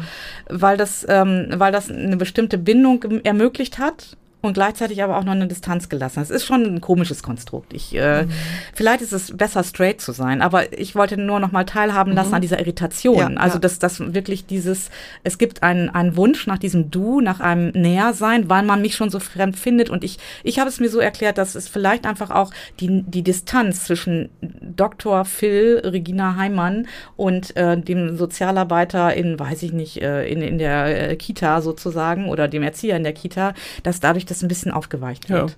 Und ähm, Bourdieu würde an der Stelle sagen, man verschleiert aber eigentlich eine Distanz. Das heißt, man muss das wirklich gut reflektieren und besprechen. So, und das ist nämlich das, wo ich auch anknüpfen würde und würde sagen, ähm, die bleibt ja trotzdem. Also Ja. die Distanz, ne? Die ist ja dennoch da und die wird dann eben anders transportiert, dann eben nicht übers Duzen, Siezen. Das klappt ja in anderen Kulturen auch. In Amerika wird das auch transportiert und du hast nur das You, das Universelle. Ähm, aber ich kann mir vorstellen, dass das dann auch viel mehr noch zu Irritationen führt. Wenn, wenn du das äh, diskutierst. Ja, vielleicht, wenn man es diskutiert, aber Mhm. auch wenn, wenn man es äh, als die Person, also die leitende Person in, der, in dem Setting äh, als Supervisor, Supervisorin nicht reflektiert, dass es dazu kommen kann. Mhm. Also dass die Irritationen trotzdem entstehen, weil die Distanz ja da ist. Ja, ja, und es ist auch die äh, und ich glaube, man sagt dann ja auch nicht nein, weil man dann ganz klar die Distinktion in den Raum stellt. Mhm. Also es ist ganz klar, wenn du sagst, nein, ich will das nicht, so hat es sich angefühlt. Ne? Ähm, dann hast du diese Distanz erstmal ganz klar gesetzt. ja. Und das finde ich gar nicht so einfach. Und ich Ja. habe mich auch oft gefragt, bin ich als Supervisor, oder das frage ich mich auch immer noch, was gebe ich als Supervisor rein, was gebe ich nicht rein? Natürlich habe ich einen, einen, einen Wissensvorsprung, der erstmal da ist. Dafür kaufen die dich auch ein. Dafür kaufen sie mich auch ein. Wie viel kann ich da reingeben? Was passt eigentlich nicht? Und das ist, finde ich, immer wieder so eine Gratwanderung. Natürlich kann ich mich hinstellen und ich kann anderthalb Stunden reden. Das ist ja jetzt nicht das Thema. Aber es nützt ja nichts. Nee. So, ne? Und, äh, und da so einen Grad zu finden, ähm, damit ich eben nicht so distinktiv bin. Weil je mehr ich spreche, desto distinktiver bin ich und desto mehr sorge ich eigentlich dafür, dass wir uns nicht wirklich begegnen. Aha. Studierende fragen am ersten Semester häufig Anrede du oder sie. Und ich sage dann immer, bitte sie, soziale Arbeit ist ja so ein Feld, die auch immer sehr ins Private eintaucht und deswegen habe ich das lieber getrennt, Profession und Privat. Ich glaube mir das aber selbst immer nie. Okay. So, und deswegen, ich, deswegen kam mir das Thema gerade und ich bin dann noch nicht am Ende. Ich bin immer eher beim Sie zu 90 Prozent, aber habe immer so eine Stimme in mir, warum eigentlich, warum eigentlich nicht? Und diese, diese, immer diese typische psychoanalytische Antwort ist eine Familiarisierung, die, ähm, die glaube ich auch irgendwie nicht. So diese Perspektive. Also ähm, ich muss da noch mal, vielleicht probiere ich dieses Semester einfach mal mit dem Du. Naja, es ist auf jeden Fall, dass du hilfst, dass sie sich eher näher fühlen. Das ist ja dann die Familiarisierung. Das ist ja so. Aber pff, Ja, ich weiß nicht. Ich glaube, da müssen wir noch mal drüber nachdenken. Ja. ja, ist so. Ja, geht mir aber auch so. Regina, es war wirklich super, dass du da warst. Ich glaube oder hoffe, dass wir den Habitus jetzt nochmal ganz anders hier sichtbar und erfahrbar und verstehbar gemacht haben da durch unser Gespräch. Ähm, ich würde mich sehr freuen, wenn uns das auch zurückgemeldet wird, ob das gelungen ist oder nicht oder wo noch Fragen offen sind oder an welchen Stellen wir auch irgendwie äh, zu schnell drüber gegangen sind, wovon ich ausgehe, dass wir das an manchen Stellen gemacht haben, weil das für, für uns ein, was Vertrautes ist und eine Selbstverständlichkeit sich einschleicht in so ein Gespräch, also dass man von Selbstverständlichkeit ausgeht. Und an den Stellen, wo es dann da noch offene Fragen gibt oder Fragezeichen, bitte ich ähm, unbedingt um eine Rückmeldung, gerne per E-Mail, gerne auch über unser Instagram-Profil oder ähm, gerne auch über LinkedIn, da haben mich einige erreicht. Ähm, wie Sie wollen, können Sie uns erreichen. Und darüber würden wir uns sehr freuen. Ich möchte nochmal auf dein Buch hinweisen, Regina. Und zwar heißt das Buch, was Sie kaufen können, Barrieren in der Weiterbildung, Habitus als Grundlage von Karriereentscheidungen. Das ist 2009 entschieden und ähm, ist absolut lesenswert. Ich würde es wirklich empfehlen. Regina sagt immer, ist zu alt. Ich halte das trotzdem für ähm, ein aktuelles Thema und empfehle es deswegen sehr gerne an dieser Stelle nochmal. Ich befürchte, es ist nicht mehr kaufbar. Ja, man kann bei Booklooker gucken oder ah, okay, Verlag ja, das anschreiben. stimmt, ja, ist richtig. Es gibt immer Mittel und Wege. Das stimmt. Ich bedanke mich bei der Medienpraxis. Übrigens auch möchte ich mich heute nochmal ganz besonders bedanken bei der DGSV für die Unterstützung und auch finanzielle Förderung. Die haben äh, dafür gesorgt, dass wir diesen Podcast zu einer Kostendeckung Mhm. ähm, überhaupt für ein Jahr lang machen konnten. Und möchte mich bei dir bedanken, Henning. Danke dir, Tina. Und Regina, schön, dass du da warst. Danke, Regina. Ja, ich danke euch sehr. Es hat mir viel Spaß gemacht. Sehr schön uns auch.